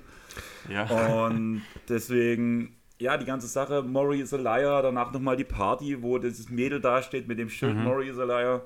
Danach hat man jetzt ja noch diese ganze Kelly Oubre-Geschichte, was auch ein bisschen komisch ist und was meinst du? Es ist so witzig. Hast du das nicht mitbekommen? Ich glaube, ich habe was verpasst, ja. Ja, ähm, Kelly Oubre war damals mal bei einer Party von James Harden eingeladen mhm. und hat seine Freundin ausgespannt, mit der er mittlerweile verheiratet ist. Also Kelly Oubres Frau ist die Ex von James Harden, die er bei James Hardens Party ihm ausgespannt hat? Ja. Geil, das ist ja eine Paul Schurz-Stock-Wilvers-Konstellation. ah, herrlich. Sehr schön. Das wusste ich tatsächlich nicht. Ne? das an dir vorbei. Das habe ich noch nie was davon gehört. Krass. Ja. Ja, ja. aber trotzdem, also Harden, ich, ich finde, du hast sehr schön zusammengefasst äh, letzten Endes. Ich finde auch, äh, dass Harden auch einfach gar nicht in der Position ist, da irgendwie großartig etwas zu verlangen. Du hast gesagt, Luca, wieso, wieso nimmst du diese Option, wenn du doch eigentlich gar nicht mehr bei dem Team bleiben willst, wo du unter Vertrag stehst, dann verlängere ich doch meinen Vertrag money, money, nicht. Money. Also ob der nicht, also ja, wahrscheinlich jetzt die 35 Millionen und einem Anschlussvertrag, hat er vielleicht ein paar Millionen mehr verdient, aber das ist auch eine, eine mittlerweile relativ seltene Denkweise, ich glaube, in der NBA geworden. Wobei hauptsächlich eigentlich bei den Nicht-Stars, wenn ich drüber nachdenke, dass man halt doch eher auf den langfristigen Vertrag geht. Äh, ja, also das ist alles sehr komisch irgendwie. Ich weiß auch nicht so richtig, wie es jetzt ausgehen soll. Er hat ja jetzt diese Woche im Rahmen des Trainingslagers nochmal in einem Interview auch deutlich gemacht, dass er keine Zukunft sieht für ihn und die Sixers, dass da der Vertrauen, das Vertrauensverhältnis endgültig zerbrochen ist und nicht ja. repariert werden kann. Andererseits gibt es aber auch einfach keinen Trade, der stattfinden wird, denn die Clippers und die Sixers sind offenbar nach wie vor unheimlich weit davon entfernt, irgendwas auf die Beine zu stellen. Die Clippers machen jetzt mittlerweile auch nicht mehr den super interessierten Eindruck. Ja, doch, man macht wieder mehr. Also ja, aber grad. eigentlich lieber Michael Procton als James Harden, was ich auch durchaus nachvollziehen kann. Ähm, ja, scheiße. Also ich sag mal so, ich habe in meiner Fantasy Keeper League mir jetzt Terrence Mann geholt. Also man muss halt sagen, in der dritten Runde bei einer 24-Mann-Liga und sieben Keeper, das heißt halt, man, da ist dann halt nicht mehr viel Besseres da. Aber mit der Entscheidung, entweder das ist mein Lieblingsspieler oder wenn er zu den Sixers geht, sehe ich eigentlich eine sehr gute Rolle danach, auch die er dort einnehmen könnte, mhm. bin ich der Meinung. Aber gehen wir mal zu den anderen Verpflichtungen, zumindest zu denen, die noch, die schon da sind. Mhm. Und wie ist eure Patrick Beverly Experience bis jetzt? Freut ihr euch mittlerweile auf ihn? Nein, nein, nein, nein. Ich freue mich überhaupt nicht auf Patrick Beverly. Ich sehe schon, dass irgendwie im Best Case halt als, als Backup Point Guard funktioniert, der so ein bisschen Stress macht in der On-Ball-Defense und die Gegner halt nervt. Offensiv, ja, finde ich schwierig, gerade neben Embiid, weil er halt offensiv nicht wirklich viel kann. Kein besonders guter Playmaker. Der Wurf ist auch so ein bisschen ein bisschen wackelig. Da ist mir die Quote auch ehrlich gesagt ziemlich egal, weil er ist einfach niemand, den du jetzt ganz krass verteidigen musst. So die Würfe gibst du gerne ab, wenn ein Beat zu Patrick Beverly äh, passt. Das ist ganz klar. Ansonsten Kelly Oubre, das Signing finde ich ganz spannend fürs Minimum. Also wirklich fürs Minimum. Und ich denke, einige Sixers-Fans sollten da auch nicht allzu viel erwarten, nur weil er 20 Punkte letzte Saison aufgelegt hat. Der Typ mhm. ist einfach kein guter Playmaker. Er hat zwar super Tools in der Defense, er ist aber auch kein Plus-Verteidiger. Warum gefällt mir das Signing trotzdem? Ja, weil es eben nur fürs Minimum war. Fürs Minimum bekommst du normalerweise keine besseren Spieler, das ist schon klar. Und weil ich glaube, dass Nick Nurse ein bisschen was aus ihm rausholen kann, dass er halt gut in ein Nick Nurse-Team reinpassen könnte. Und Nick Nurse ist tatsächlich für mich auch ganz klar die wichtigste und spannendste Neuverpflichtung der Sixers, weil er ist, glaube ich, viel kreativer als Doc Rivers und das ist so ein bisschen ein Fünkchen Hoffnung einfach, was ich habe, dass das Team zumindest attraktiveren Basketball spielen wird mit Nick Nurse. Hast jo. du schon eine Idee, wie Nurse sie einsetzen will? Hast du schon ein bisschen was in der Preseason gesehen, ob sich am ja. Spiel was verändert hat? Ich habe bloß das erste Spiel gesehen, wo ja vor allem Tyrese Maxey ähm, ganz schön aufgedreht hat, muss man sagen, wo ja. auch der Wurf sehr gut aussah, wo man halt gemerkt hat, er hat, glaube ich, wieder den nächsten Schritt gemacht. Aber ja, hast du schon Veränderungen im Spiel gesehen? Ja, ja, das habe ich. Also auch das muss man mit Vorsicht genießen, weil Embiid und Harden haben beide nicht gespielt. Und klar, also keine Ahnung, was mit Harden passiert, aber Embiid ist natürlich einfach ähm, der wichtigste Faktor für dieses Team. Mal gucken, wie sie dann mit ihm spielen. Aber ich finde, das, was man gesehen hat in den ersten beiden Preseason-Spielen, passt gut zusammen mit den Sachen, die man aus dem, aus dem Training Camp und vom Media Day gehört hat. Da ging es viel darum, dass die Sixers äh, mehr Teambasketball spielen wollen. Sie wollen den Ball mehr und schneller laufen lassen. Man möchte sich mehr bewegen, auch Offball. Und das war, finde ich, sehr, sehr auffällig. Also man hat viele Cuts gesehen, gerade von 45 Grad, also vom Wing. Es hat mir echt gut gefallen. Außerdem sind die Sixers ein Team, die letzte Jahre immer sehr langsam gespielt haben. Klar, vor allem, weil sie halt Harden und Embiid haben und die spielen halt einfach nicht schnell. Aber es war sehr auffällig in den ersten beiden Spielen, dass sie nach Rebounds immer sofort einen Outlet-Pass spielen und versuchen zu pushen. Und das gefällt mir ziemlich gut. Ich denke, das passt auch zu jemandem wie Maxi vor allem sehr gut. Und außerdem ist einfach Transition Offense äh, sehr, sehr effizient und effizienter als Halbfeld-Offense, egal was du machst im Halbfeld, egal wie gut du bist, du bist normalerweise in Transition immer noch deutlich effizienter. Und da habe ich so ein bisschen Hoffnung, dass Nick Nurse äh, da ja, gute Ver Ver Veränderungen vornimmt in der Offense. Ja, kann ich eigentlich, oder habe ich gar nicht allzu viel hinzuzufügen. Man kann natürlich ein bisschen äh, darüber jetzt sich die Frage stellen, warum man nach der Verlängerung von Herr Well sich auch noch Mobamba reingeholt hat an der Stelle. Ich finde, Weil auf Herr Well einen Kreuzbandriss hat? Äh, jetzt weiß ich gar nicht mehr genau, war die Verlängerung davor oder danach? Danach. Oder der neue Vertrag danach? Also. Die Verlängerung war vor dem Kreuzbandriss. Okay. Aber Bamba war nach dem Kreuzbandriss geholt. Ist das der Ablauf? Okay, gut, da macht es ein Stück weit Sinn. Andererseits hätte ich Harrell ohnehin keinen neuen Vertrag mehr gegeben, äh, unbedingt. Aber so äh, funktioniert das alles ein bisschen besser. Die Paul Reed Extension, äh, die ist, ja, müssen wir, glaube ich, auch nicht drüber diskutieren. Das war ein Deal, den musst du mitgehen an der Stelle. Wie viel Angst hattet ihr? Gar keine. Ich hatte schon große Angst. Ich hatte sehr große Angst.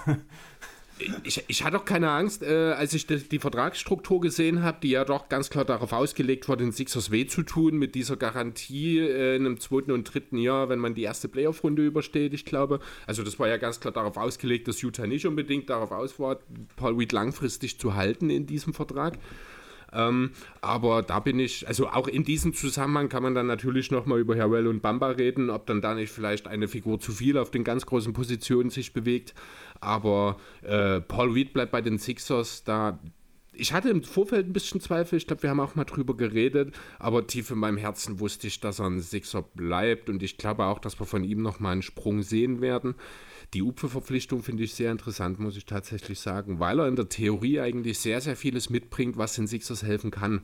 Aber er hat es halt auch in der Praxis gefühlt noch nie gezeigt. Denkt ihr, Upre könnte im schlimmsten Fall so ein bisschen wie der schlimmste Fall von Wood bei den Lakers sein? Ballstopper, ineffizient, unengagiert, wenn die Rolle zu klein ist, etc.?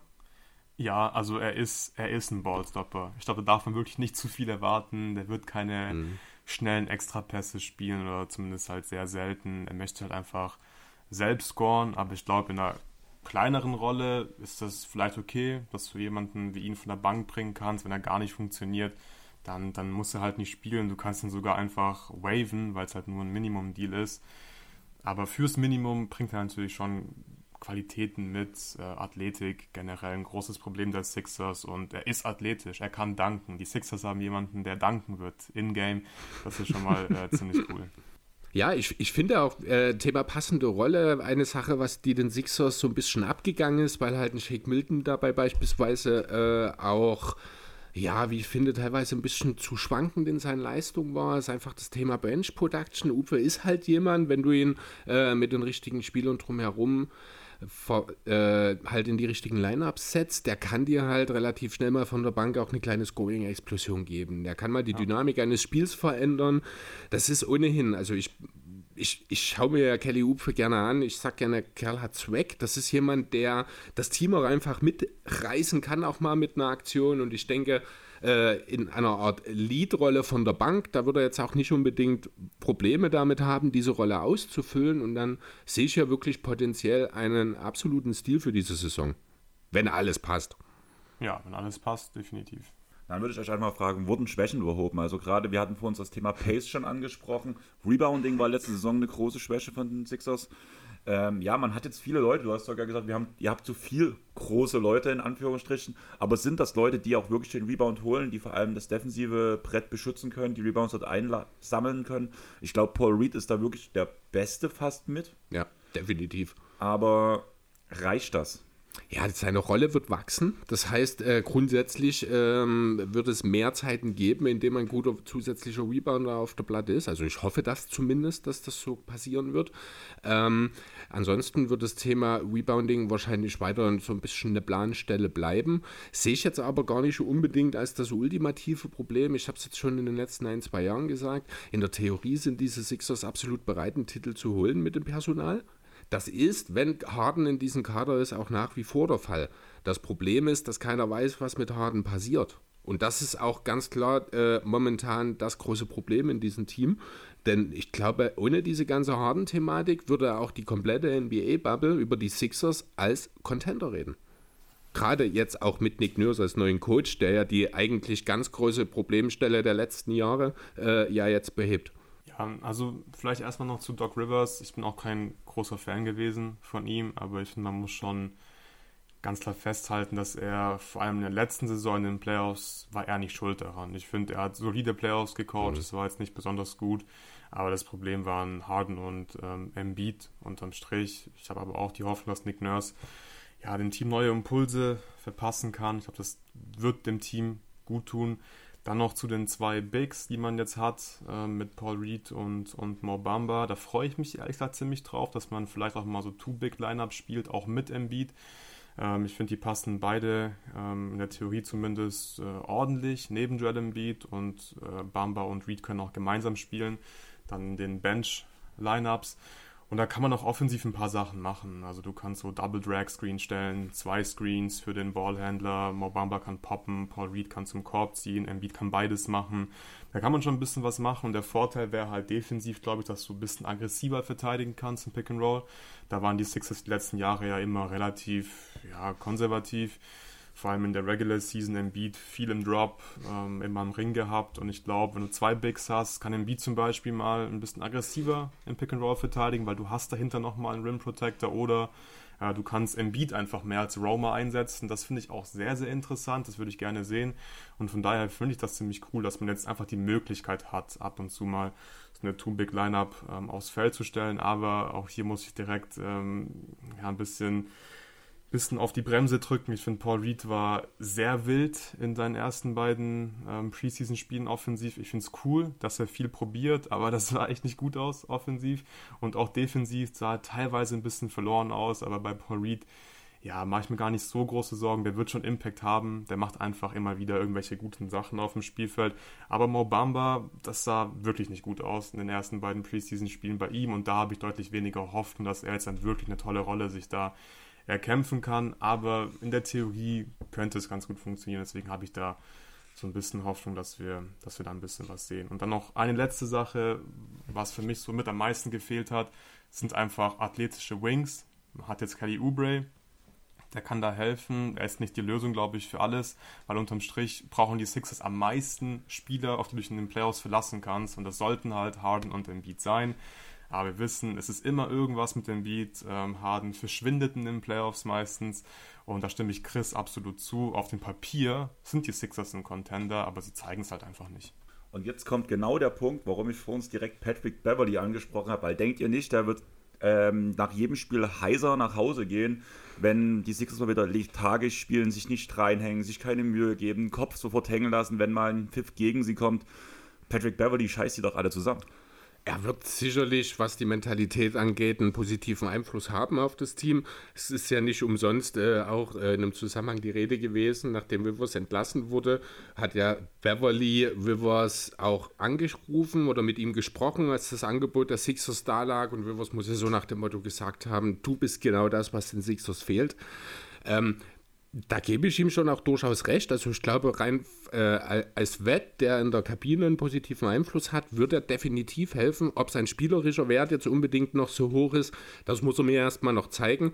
Du hast ja Beverly immer als denjenigen äh, bezeichnet, den man hasst, bis er im eigenen Team ist.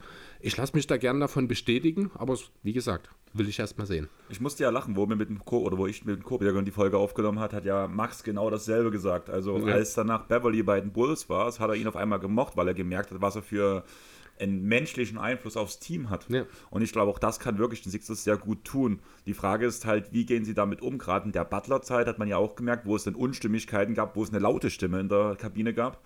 Vielleicht ist Beverly auch einfach zu laut. Ich, ich, glaube nicht, dass es Unstimmigkeiten aufgrund von äh, Butlers Mentalität in irgendeinem Zusammenhang gab. Denn man muss ja auch ganz klar sagen, ähm, es, dass ja Butler und Embiid sehr, sehr gut miteinander können und nach wie vor mehr oder weniger verbandelt sind. Das spricht jetzt nicht unbedingt dafür, dass es da Probleme gab. Aber halt eher mit äh, Simmons halt damals. Ich glaub, das, genau. Ja, ja ich glaube generell ist es sehr schwierig zu bewerten. Klar, vielleicht hat Beverly einen tollen Impact in der Kabine, aber Beverly hat auch schon mit Harden in Houston zusammengezockt und soweit ich weiß, äh, hat Harden immer noch keinen Titel, von daher ja, bin ich da eher vorsichtig, dass das jetzt einen riesen Impact hat und die Sixers wegen Patrick Beverlys Impact in der Kabine einen Titel gewinnen. Dann, also zumindest erreichte die Playoffs jetzt. Und er hatte letztes Jahr das auch nicht. Ist jetzt das nicht ist jetzt ja, genau, der Lauf ist vorbei. Der Lauf ist vorbei. Ja, hat sich fürs falsche Team entschieden. Ja, aber dann sagt mir mal, wer, welcher X-Faktor der Spieler ist, der ähm, Joel Embiid zum Titel führt oder James Harden zum Titel führt. Das muss schon Joel Embiid sein, aber ich glaube, äh, Tyrese Maxey ist hier ganz klar der X-Faktor. Ich mag den, ich mag den so sehr. Ich schaue ihm so gerne beim Basketballspielen zu. Er ist auch unglaublich sympathisch ähm, auf dem Feld, aber auch abseits des Feldes. Ähm, ist immer am Lachen, macht immer irgendwelche Späße und er wird immer besser einfach. Er hat sich jedes Jahr verbessert und er ist inzwischen ganz klar einer der besten Shooter der NBA. Catch and Shoots, Pull-Ups, das, das hat er alles einfach drauf. Seine Geschwindigkeit ist brutal. Teilweise muss er noch lernen, das besser einzusetzen, auch mal das Tempo rausnehmen, mal eine Hesitation machen und mit dem Tempo einfach spielen. Ich würde sagen, das Playmaking ist seine größte Schwäche. Und äh, gerade wenn er eben der Co-Star sein soll neben Embiid, vor allem wenn Harden halt irgendwann getradet wird, dann muss im Playmaking mehr kommen, weil ein Pick-and-Roll-Partner braucht Embiid einfach. Und da bin ich auch so ein bisschen skeptisch. Also klar, er kann natürlich diese einfachen Reads machen. Hey, hier kommt eine Hilfe, ich passe den Ball einfach in die Ecke.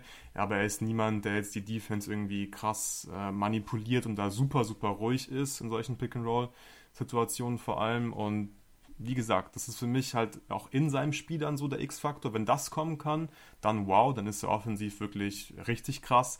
Aber ich glaube auch so, dass er, dass er zumindest mal so All-Star-Niveau erreichen kann und dass Harden dann vielleicht gar nicht so sehr fehlen wird, wenn man dann passende Rollenspieler drumherum hat. Ja, also viel besser hätte ich Tyrese Maxey auch nicht beschreiben können. Ich, ich liebe Tyrese Maxey auch. Er wäre natürlich der logische Pick gewesen. Man hätte auch Nick Nurse als X-Faktor nehmen können. Ich ja. bin dort ein bisschen rausgegangen, weil ich äh, einfach diese Kelly Upe-Verpflichtung einfach so viel Potenzial theoretisch darin sehe, dass ich auch wirklich mit Kelly Upe gegangen bin. Äh, die Gründe habe ich vorhin schon mal so ein bisschen äh, erläutert, warum Upe für mich dort so ein wichtiger Punkt sein kann. Da müssen wir jetzt nicht nochmal drauf eingehen. Dieses Thema mhm. Six-Man Instant Offense der Sixers, der da auch, auch einfach mit seiner Art des Spielsystems mitreißen kann.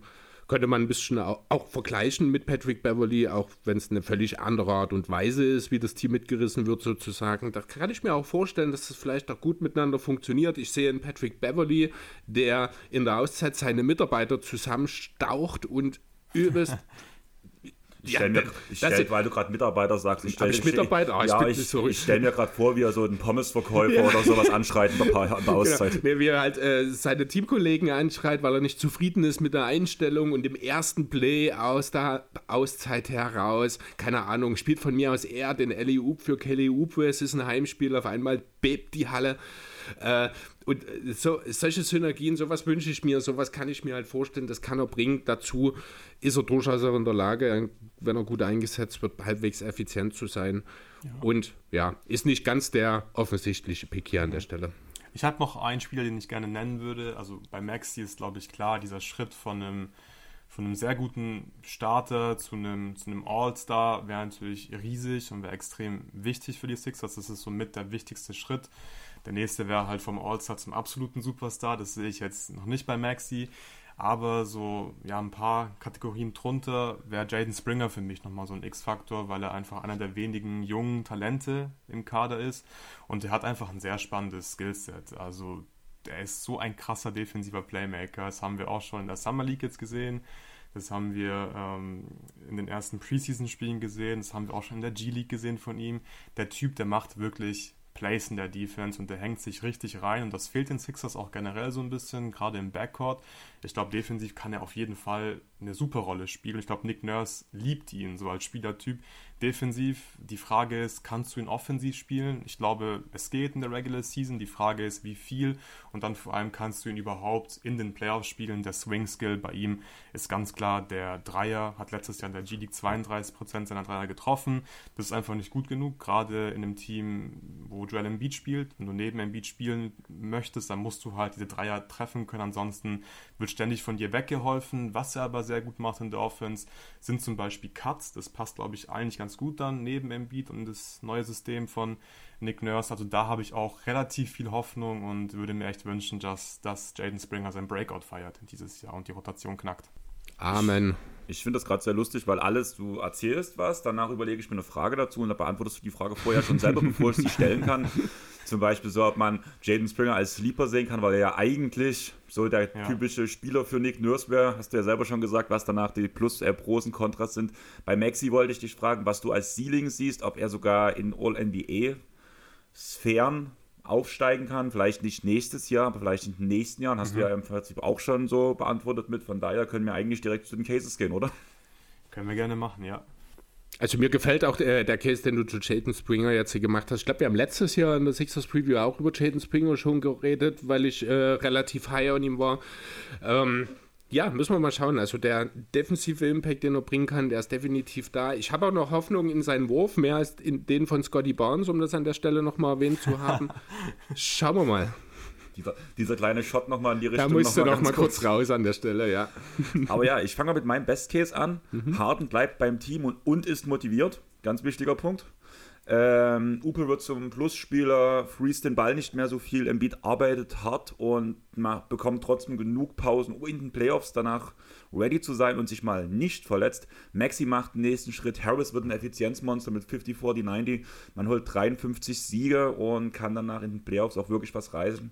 Ich glaube nicht, dass es in der Konstellation für den absoluten Run reicht, auch im Best Case nicht. Dafür ist alles ein bisschen zu komisch und zu, sag ich mal, noisy. Aber die Conference Finals sind drin und damit haben danach die Sixers in der Embiid-Zeit das erreicht, was die Clippers auch erreicht haben. Best Case.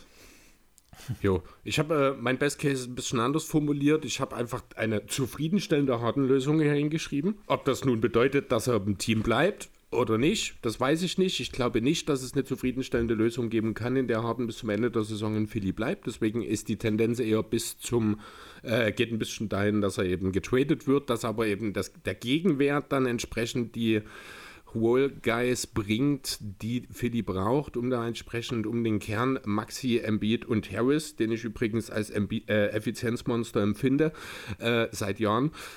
Ähm, ja, dass man äh, da entsprechend die Komplementärspieler findet und eben diesen theoretischen Contender-Status, den man hat, aufgrund der Entwicklung von Maxi, der dann eben diese Rolle von Harden ein Stück weit übernehmen kann. Ganz anders, weil, Luca, du hast angesprochen, das Thema Playmaking wird nie auf Harden-Niveau bei ihm sein. Ähm, ja, aber dann ist man ein Top-3-Team im Osten, dann kann man durchaus in die Conference Finals äh, eindringen, aber ja, spätestens dort fehlt dann auch irgendwo die Guard-Defense, muss ich ganz ehrlich sagen. Ja. Ja, also beim Best Case, wenn wir jetzt sagen, dass da wirklich nur um die Siege geht in der jetzigen Saison, dann bin ich da auch bei Andy. Dann glaube ich, ist der Best Case einfach Harden bleibt ein Sixer und ist eben motiviert und findet sich einfach damit ab, dass er jetzt ein Jahr lang bei den Sixers noch spielen muss, mindestens ein Jahr lang und das ist okay für ihn. Ähm, Maxi, wie gesagt, kann halt echt den nächsten großen Schritt machen. Das wäre sehr, sehr big für die Sixers. Embiid war der MVP letztes Jahr und vielleicht spielt er auch noch mehr unter Nick Nurse. Das hat Nurse schon so ein bisschen angedeutet, würde ich grundsätzlich gar nicht so gut finden. Aber wenn Embiid halt äh, 70 plus Spiele macht, dann ist es, glaube ich, auch ähm, ja, ist es, ist, ist ein großer Faktor und wird Einfluss haben auf den Record des Sixers. Und Nick Nurse generell als Coach, glaube ich, kann auch nochmal, ähm, wie gesagt, neue Impulse setzen, die dann dem Team auch gut tun. Dann komme ich sogar bei 56 Siegen raus im Best Case. Okay. Bist noch mal ein Stück höher als ich. Äh, mein Worst Case sind 43 Siege. Harden macht weiter stunk und tut damit das komplette Team so ein bisschen anstecken, dass sogar das danach Embiid komplett entnervt und demotiviert ist. Das Ganze eskaliert danach, weil in dem Zustand wird er dauerhaft von Patrick Beverly angeschrien. Maxi, Maxi macht den nächsten Schritt. Er macht nicht den nächsten Schritt und am Ende tut Embiid einen Trade fordern. Am Ende lande ich bei 43 Siegen. Jo, da würde ich einfach mal meinen gleich anschließen, weil der ist sehr ähnlich. Ich lese es einfach Schreit vor. bei dir Patrick Beverly auch? Äh, nein, also bei mir ist es, das passt dann zum Best Case entsprechend bei mir auch. Bei mir ist nämlich der Worst Case, Harden wird man nicht los. Also für mich ist der Worst Case, Harden bleibt in Philly, das muss ich wirklich so sagen. Die Stimmung kippt, der Erfolg stellt sich nicht ein, Embiid fordert einen Trade und Philly ist im Februar plötzlich irgendwas zwischen Rebuild und Retool. Ja, mein Worst Case, ähm, den hast du eigentlich schon gemacht, Andy. Also das ist im Prinzip genau das gleiche, nur bei mir schreit Patrick Beverly nicht rum, aber ansonsten gehe ich da voll mit und ich komme tatsächlich auch wirklich bei 43 Siegen raus. Also da sind wir uns sehr, sehr einig. Okay. Ja. Also ich sehe das halt schon, wenn, wenn die Spieler nicht motiviert sind, ist für mich automatisch, dass Patrick Beverly rumschreit. ja, Deswegen genau. war das halt für mich so. Aber, aber Chris, noch mal ganz kurz an dich, gerade Mhm. Thema Best Case.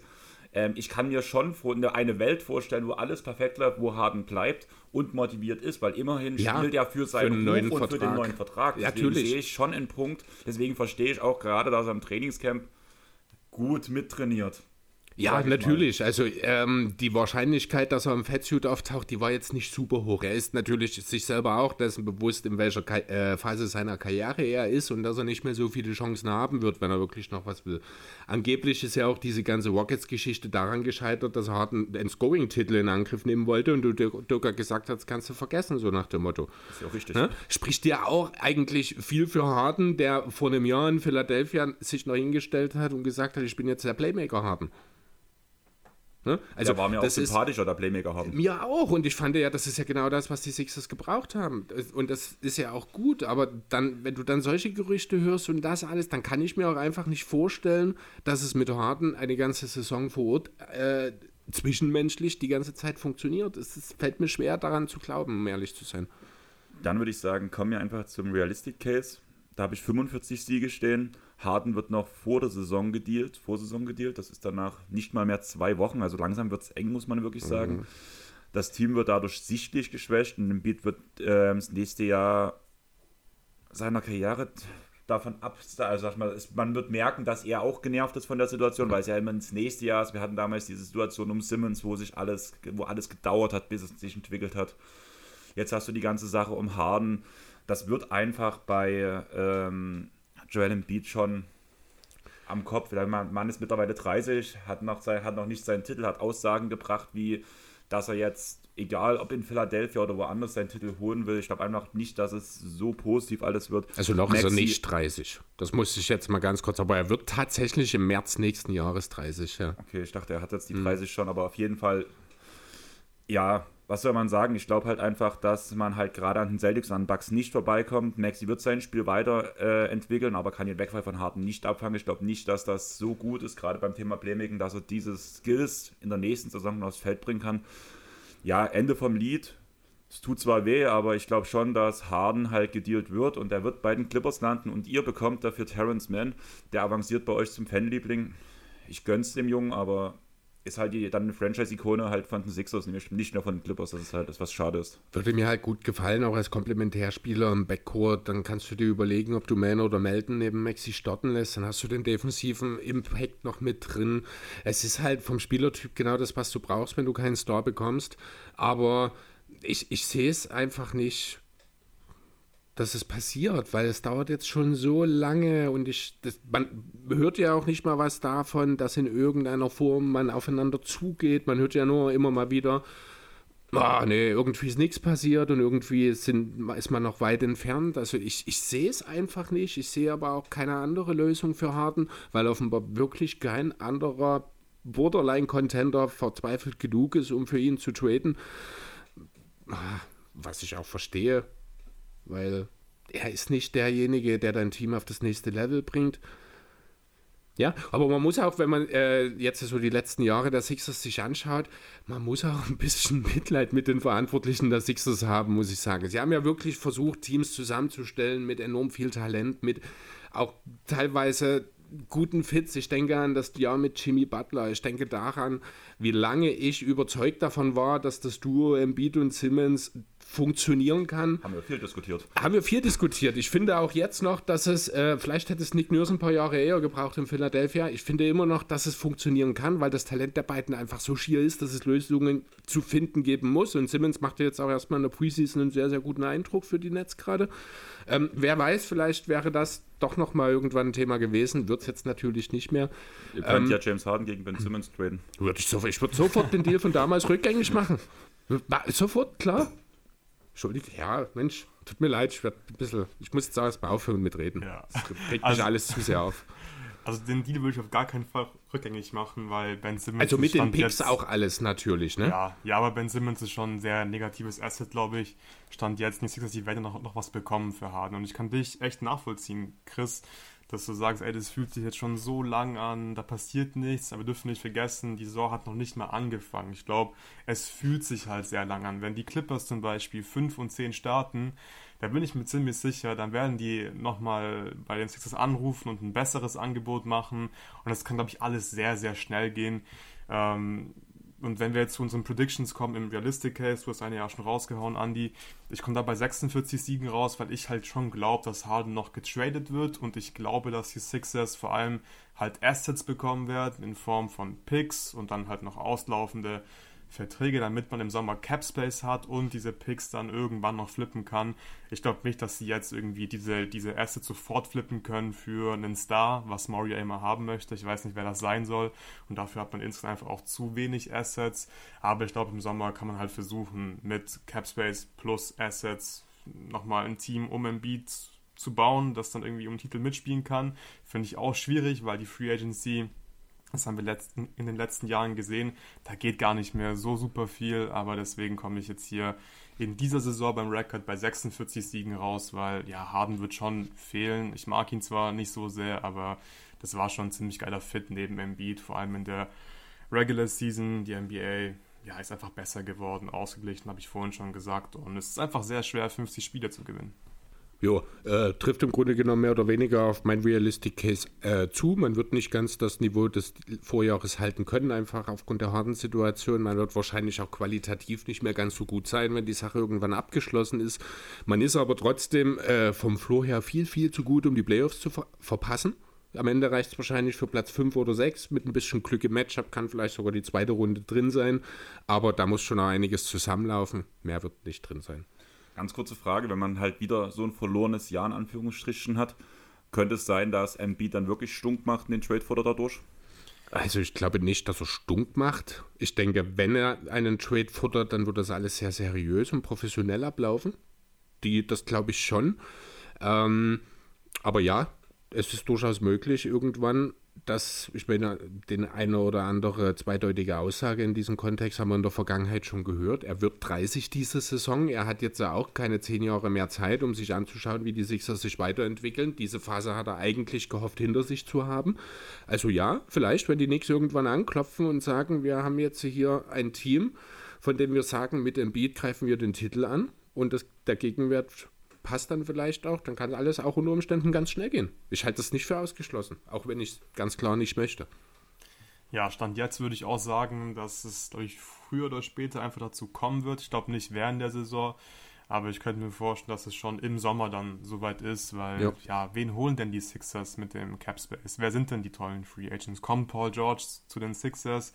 Weiß ich nicht. So. Und da gibt es einfach nicht Willst mehr so viele das? Namen. Ja, genau. Also ja, wenn du mit einem einen Titel gewinnen möchtest, ja, würde ich es cool finden.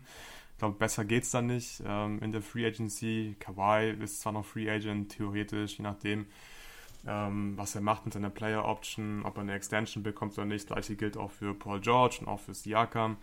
Aber ja, ich glaube nicht, dass die Sixers hier ähm, nach der ganzen harten Geschichte rauskommen werden und dann plötzlich ein viel besseres Team haben werden, wegen Capspace und tollen Assets, die man hat. Das sehe ich nicht. Und dann ist Embiid einfach auch schon zu alt und er wird erkennen müssen, glaube ich, ey, in Philly gewinne ich wahrscheinlich keinen Titel und ich bin schon 30, bitte tradet mich. Ja, genau. Seht ihr die Chance höher, dass Doncic oder dass Embiid getradet wird? Oder dass der Trade gefordert wird von einem von den beiden? Doncic ist noch lange nicht an dem Punkt, wo Embiid ist, glaube ich. Ja, also kommt so ein bisschen auf den Zeitrahmen an, aber ich glaube, Embiid wird ihn zuerst fordern. Ja. Okay, dann lasst uns mal zum Best Case kommen, nachdem wir so viel schlechte Laune verbreitet haben, Was? ist äh, mein Hot zu den Hot Takes kommen. Da wir so viel schlechte Laune verbreitet haben, ist mein Hot Take. Harden bleibt bei den Sixers. Das wäre für euch gut, das wäre für mich gut. Ähm, er will nochmal um seinen Vertrag spielen, legt ein Double-Double in der Saison auf und tut mit Embiid, zum, oder der Zeit von Embiid zum allerersten Mal die Sixers in die Western, äh, die Eastern Conference Finals führen. James Harden Double-Double, 10 Punkte, 10 Turnover. ich wollte gute Laune verbreiten. dann versuch's ich mal mit der guten Laune. Ähm, ja, mein Hot Take. Ähm, ich fand es witzig, dass du vorhin so ein bisschen über das Ceiling nochmal sprechen wolltest von Maxi, weil mein Hot Take ist tatsächlich, dass Maxi nach dem Harden Trade aufblühen wird und dass es ins All-NBA Third Team schaffen wird. Er ist dann dadurch nicht automatisch ein Superstar. Ich glaube, wir haben die letzten Jahre gesehen, gerade ins Third Team schaffen es auch mal Spieler rein, die halt ganz klar keine ähm, Superstars sind. Sabonis zum Beispiel. Ich glaube, Fox war ja auch. Oder einer, einer von beiden war auf jeden Fall Schöne in dem All-NBA Third Team. Und das sind ja keine Superstars. Und das äh, traue ich Maxi im absoluten Best Case, und es ist ja ein Hot Take, schon zu. Und das wäre eine ziemlich coole Story, finde ich. Achtung, ich würde sagen, der Take ist gar nicht mal so richtig, so richtig, so richtig krass hot. Einfach okay. aus dem Grund mit den 65 Spielen. Es werden halt ja, viele rausfallen ja, von denen, fair. die jetzt gerade in den drei All-NBA-Teams sind, weil sie nicht genug Spiele schaffen. Mhm. Und ich weiß jetzt nicht, wie viele Spiele Maxi die Saison mal gemacht hat, aber ich glaube schon, dass er relativ konstant war bei der Anzahl der Spiele. 61, 75, 60 okay, in den letzten es, es also in seinen top, drei schafft. Ja, genau. Also er hätte selbst auch nur in seinem Sophomore-Year die 65 Spiele erreicht. Letztes Jahr waren es 60. Ähm, aber ihr wisst, was ich meine. Ich weiß, was ne? du meinst, genau. Also es wird jetzt immer häufiger auch einfach Spieler geben, die aus der Betrachtung rausfallen, weil ihnen ein paar Spiele fehlen, das ist richtig. Ähm, ich muss ganz ehrlich sagen, ich habe mich unheimlich schwer getan für die Hot Takes, äh, mit den Hot Takes. Mir ist einfach nichts. Der Maxi-Take, ja, den fand ich gut, aber der, hat mir, der war mir nicht hot genug, dann habe ich mir nicht aufgeschrieben. Ich habe es am Ende mir ganz einfach gemacht. Äh, für mich ist tatsächlich äh, der Hot Take eine zufriedenstellende Lösung der Hardensituation. So bescheuert es klingt, aber ich sehe momentan keine und deswegen ist das für mich so unrealistisch aktuell, dass es für mich hot genug ist, um das so aufzuschreiben. Jürgen, wenn wir den Season Previews Namen geben würden, also jetzt im Sinne von ähm, hier nicht bloß Season Preview ähm, Raptors ähm, Sixers, wie, wie es ja heute sein wird, hatte ich ja erst so schon zu Chris so flachsenderweise gesagt, bei den beiden Teams Augen zu und durch. Mhm. Oder jetzt, wenn ich das höre, gerade, dass das dein Hot-Take ist, eine zufriedenstellende Lösung in dem ganzen harten Desaster zu finden, dass das ein Hot-Take ist. Geringe Ansprüche. Ja, dann ist so aus das Leben eines frustrierten Sixers-Fans vielleicht auch ein guter Titel. Ja, aber das, ist, das trifft sehr gut, ja.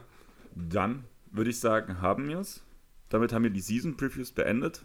Nächste Woche ist dann dein Chef bei uns zu Gast, mhm. Luca. Und ja. wir machen unser Attack on Title Format fertig mit dem Power Ranking, was wir jedes Jahr machen. Und da hätte ich gleich mal eine Frage an dich. Wer sind deine Top-Contender im Osten und im Westen? Einfach nochmal, um mal ganz kurz drüber zu reden.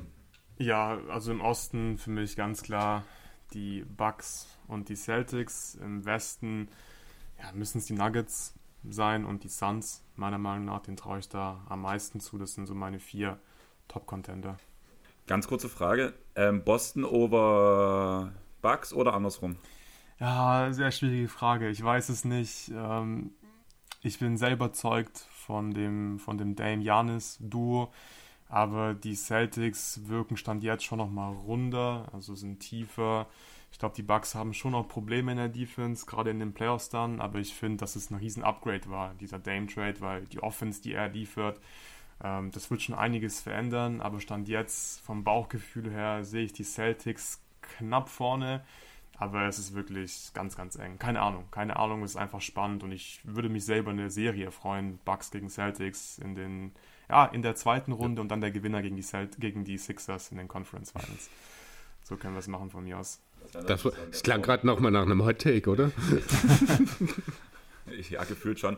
Nein, weil ich habe halt so gefühlt, in Amerika die Podcasts sind alle so komplett ähm, top auf die Bugs halt, auch ich höre ganz viele Stimmen, dass die äh, Celtics keine Chance haben würden. Auch zum Beispiel ähm, ein paar Kollegen aus Deutschland äh, haben ja auch schon gesagt, so, dass sie die Bugs drüber sehen. Und ich habe mich bis jetzt, bis ich deine Aussage zum Beispiel gerade gehört, beziehungsweise Chris hat ja dabei auch genickt, mhm. ich hatte mich die ganze Zeit so gefühlt, als wäre ich der Einzige, der die, der die Celtics vorne sieht. Ich, ich glaube, das ist so ein bisschen diese Army-Mentalität. Das ist, dem ist der größere Name. Die Bugs sind seit Jahren ein Top-Team, haben Janis noch mit drin.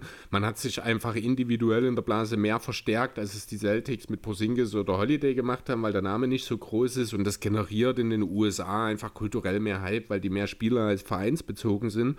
Ich glaube, das ist äh, ein großer Anteil dessen, warum das äh, ein bisschen anders wahrgenommen wird als das.